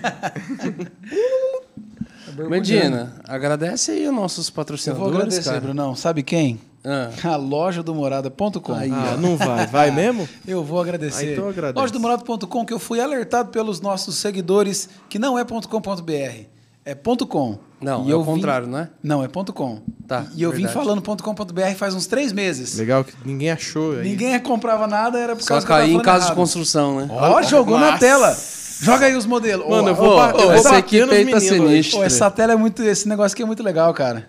Ah lá, põe Nós lá as somos, camisetas. Ah lá, ó. nós somos muito pobrinhos, né, mano? Camiseta Ficou, eu vou nossa, subir que um louco. Essa aí eu vou comprar para quando eu for pro Egito de novo. E tá pra com subir um 20% monte. off, olha lá, o bota Ah lá. fora. Aí, meu Ô, amigo. você é louco. Galera, loja do morada.com tem camiseta, tem corta-vento, tem boné, é, pra ficar bonitão assim, igual nós, aqui nós fica bonitão. E eu quero agradecer também a quem? A Mr. Videomaker. Porque depois que você Mr. comprou uma camiseta, você vai querer fazer um vídeo da hora. Pra fazer um vídeo, nada a ver. É. Ele tentou conectar dessa É, vez. não, não colou. Mas aí o que, que você faz? Está precisando aí na sua igreja de câmeras, lentes, equipamentos para vídeo, mesa de corte, para fazer um stream legal aí na sua igreja? Mr. Videomaker, tá aqui na descrição o descrição o contato deles. É, são representantes da Black Magic, que é essa câmera maravilhosa que você vê aqui, essa qualidade. E eu quero agradecer também ao Warbank, que é o banco digital, que logo, logo tá aí. Que vai Maranata, trazer. hora, hora. Hora, hora. Que, Hora. que tá chegando para trazer confiança pro digital. É isso aí. Orbank.com.br. Orbanks. Orbank. Orbanks. Você inventou isso aí. Tipo neurônios. É isso aí. muito Entendi. E as suas considerações finais e seu livro? Sim. Onde que a gente encontra seu livro? O que, que ele fala? É, meu livro chama-se Por Amor aos Patriarcas. Eu falo um pouquinho sobre é, antissemitismo, sionismo cristão. Ele está disponível em e-book é, na Amazon e o físico no site da editora 371.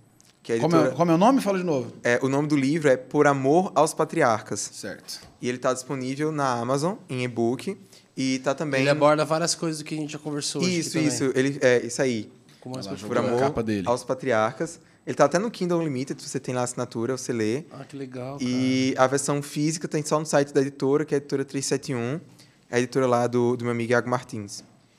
É isso aí. Legal. Mano, obrigado, velho. Obrigadão, Eu que mano, agradeço a Obrigado vocês, foi um prazer. Foi por ter bugado bom, nossas cara. cabeças. Cabeça explodindo. Que bom. É Tamo isso. junto, mano. Valeu, galerinha. Valeu, galera. Beijo.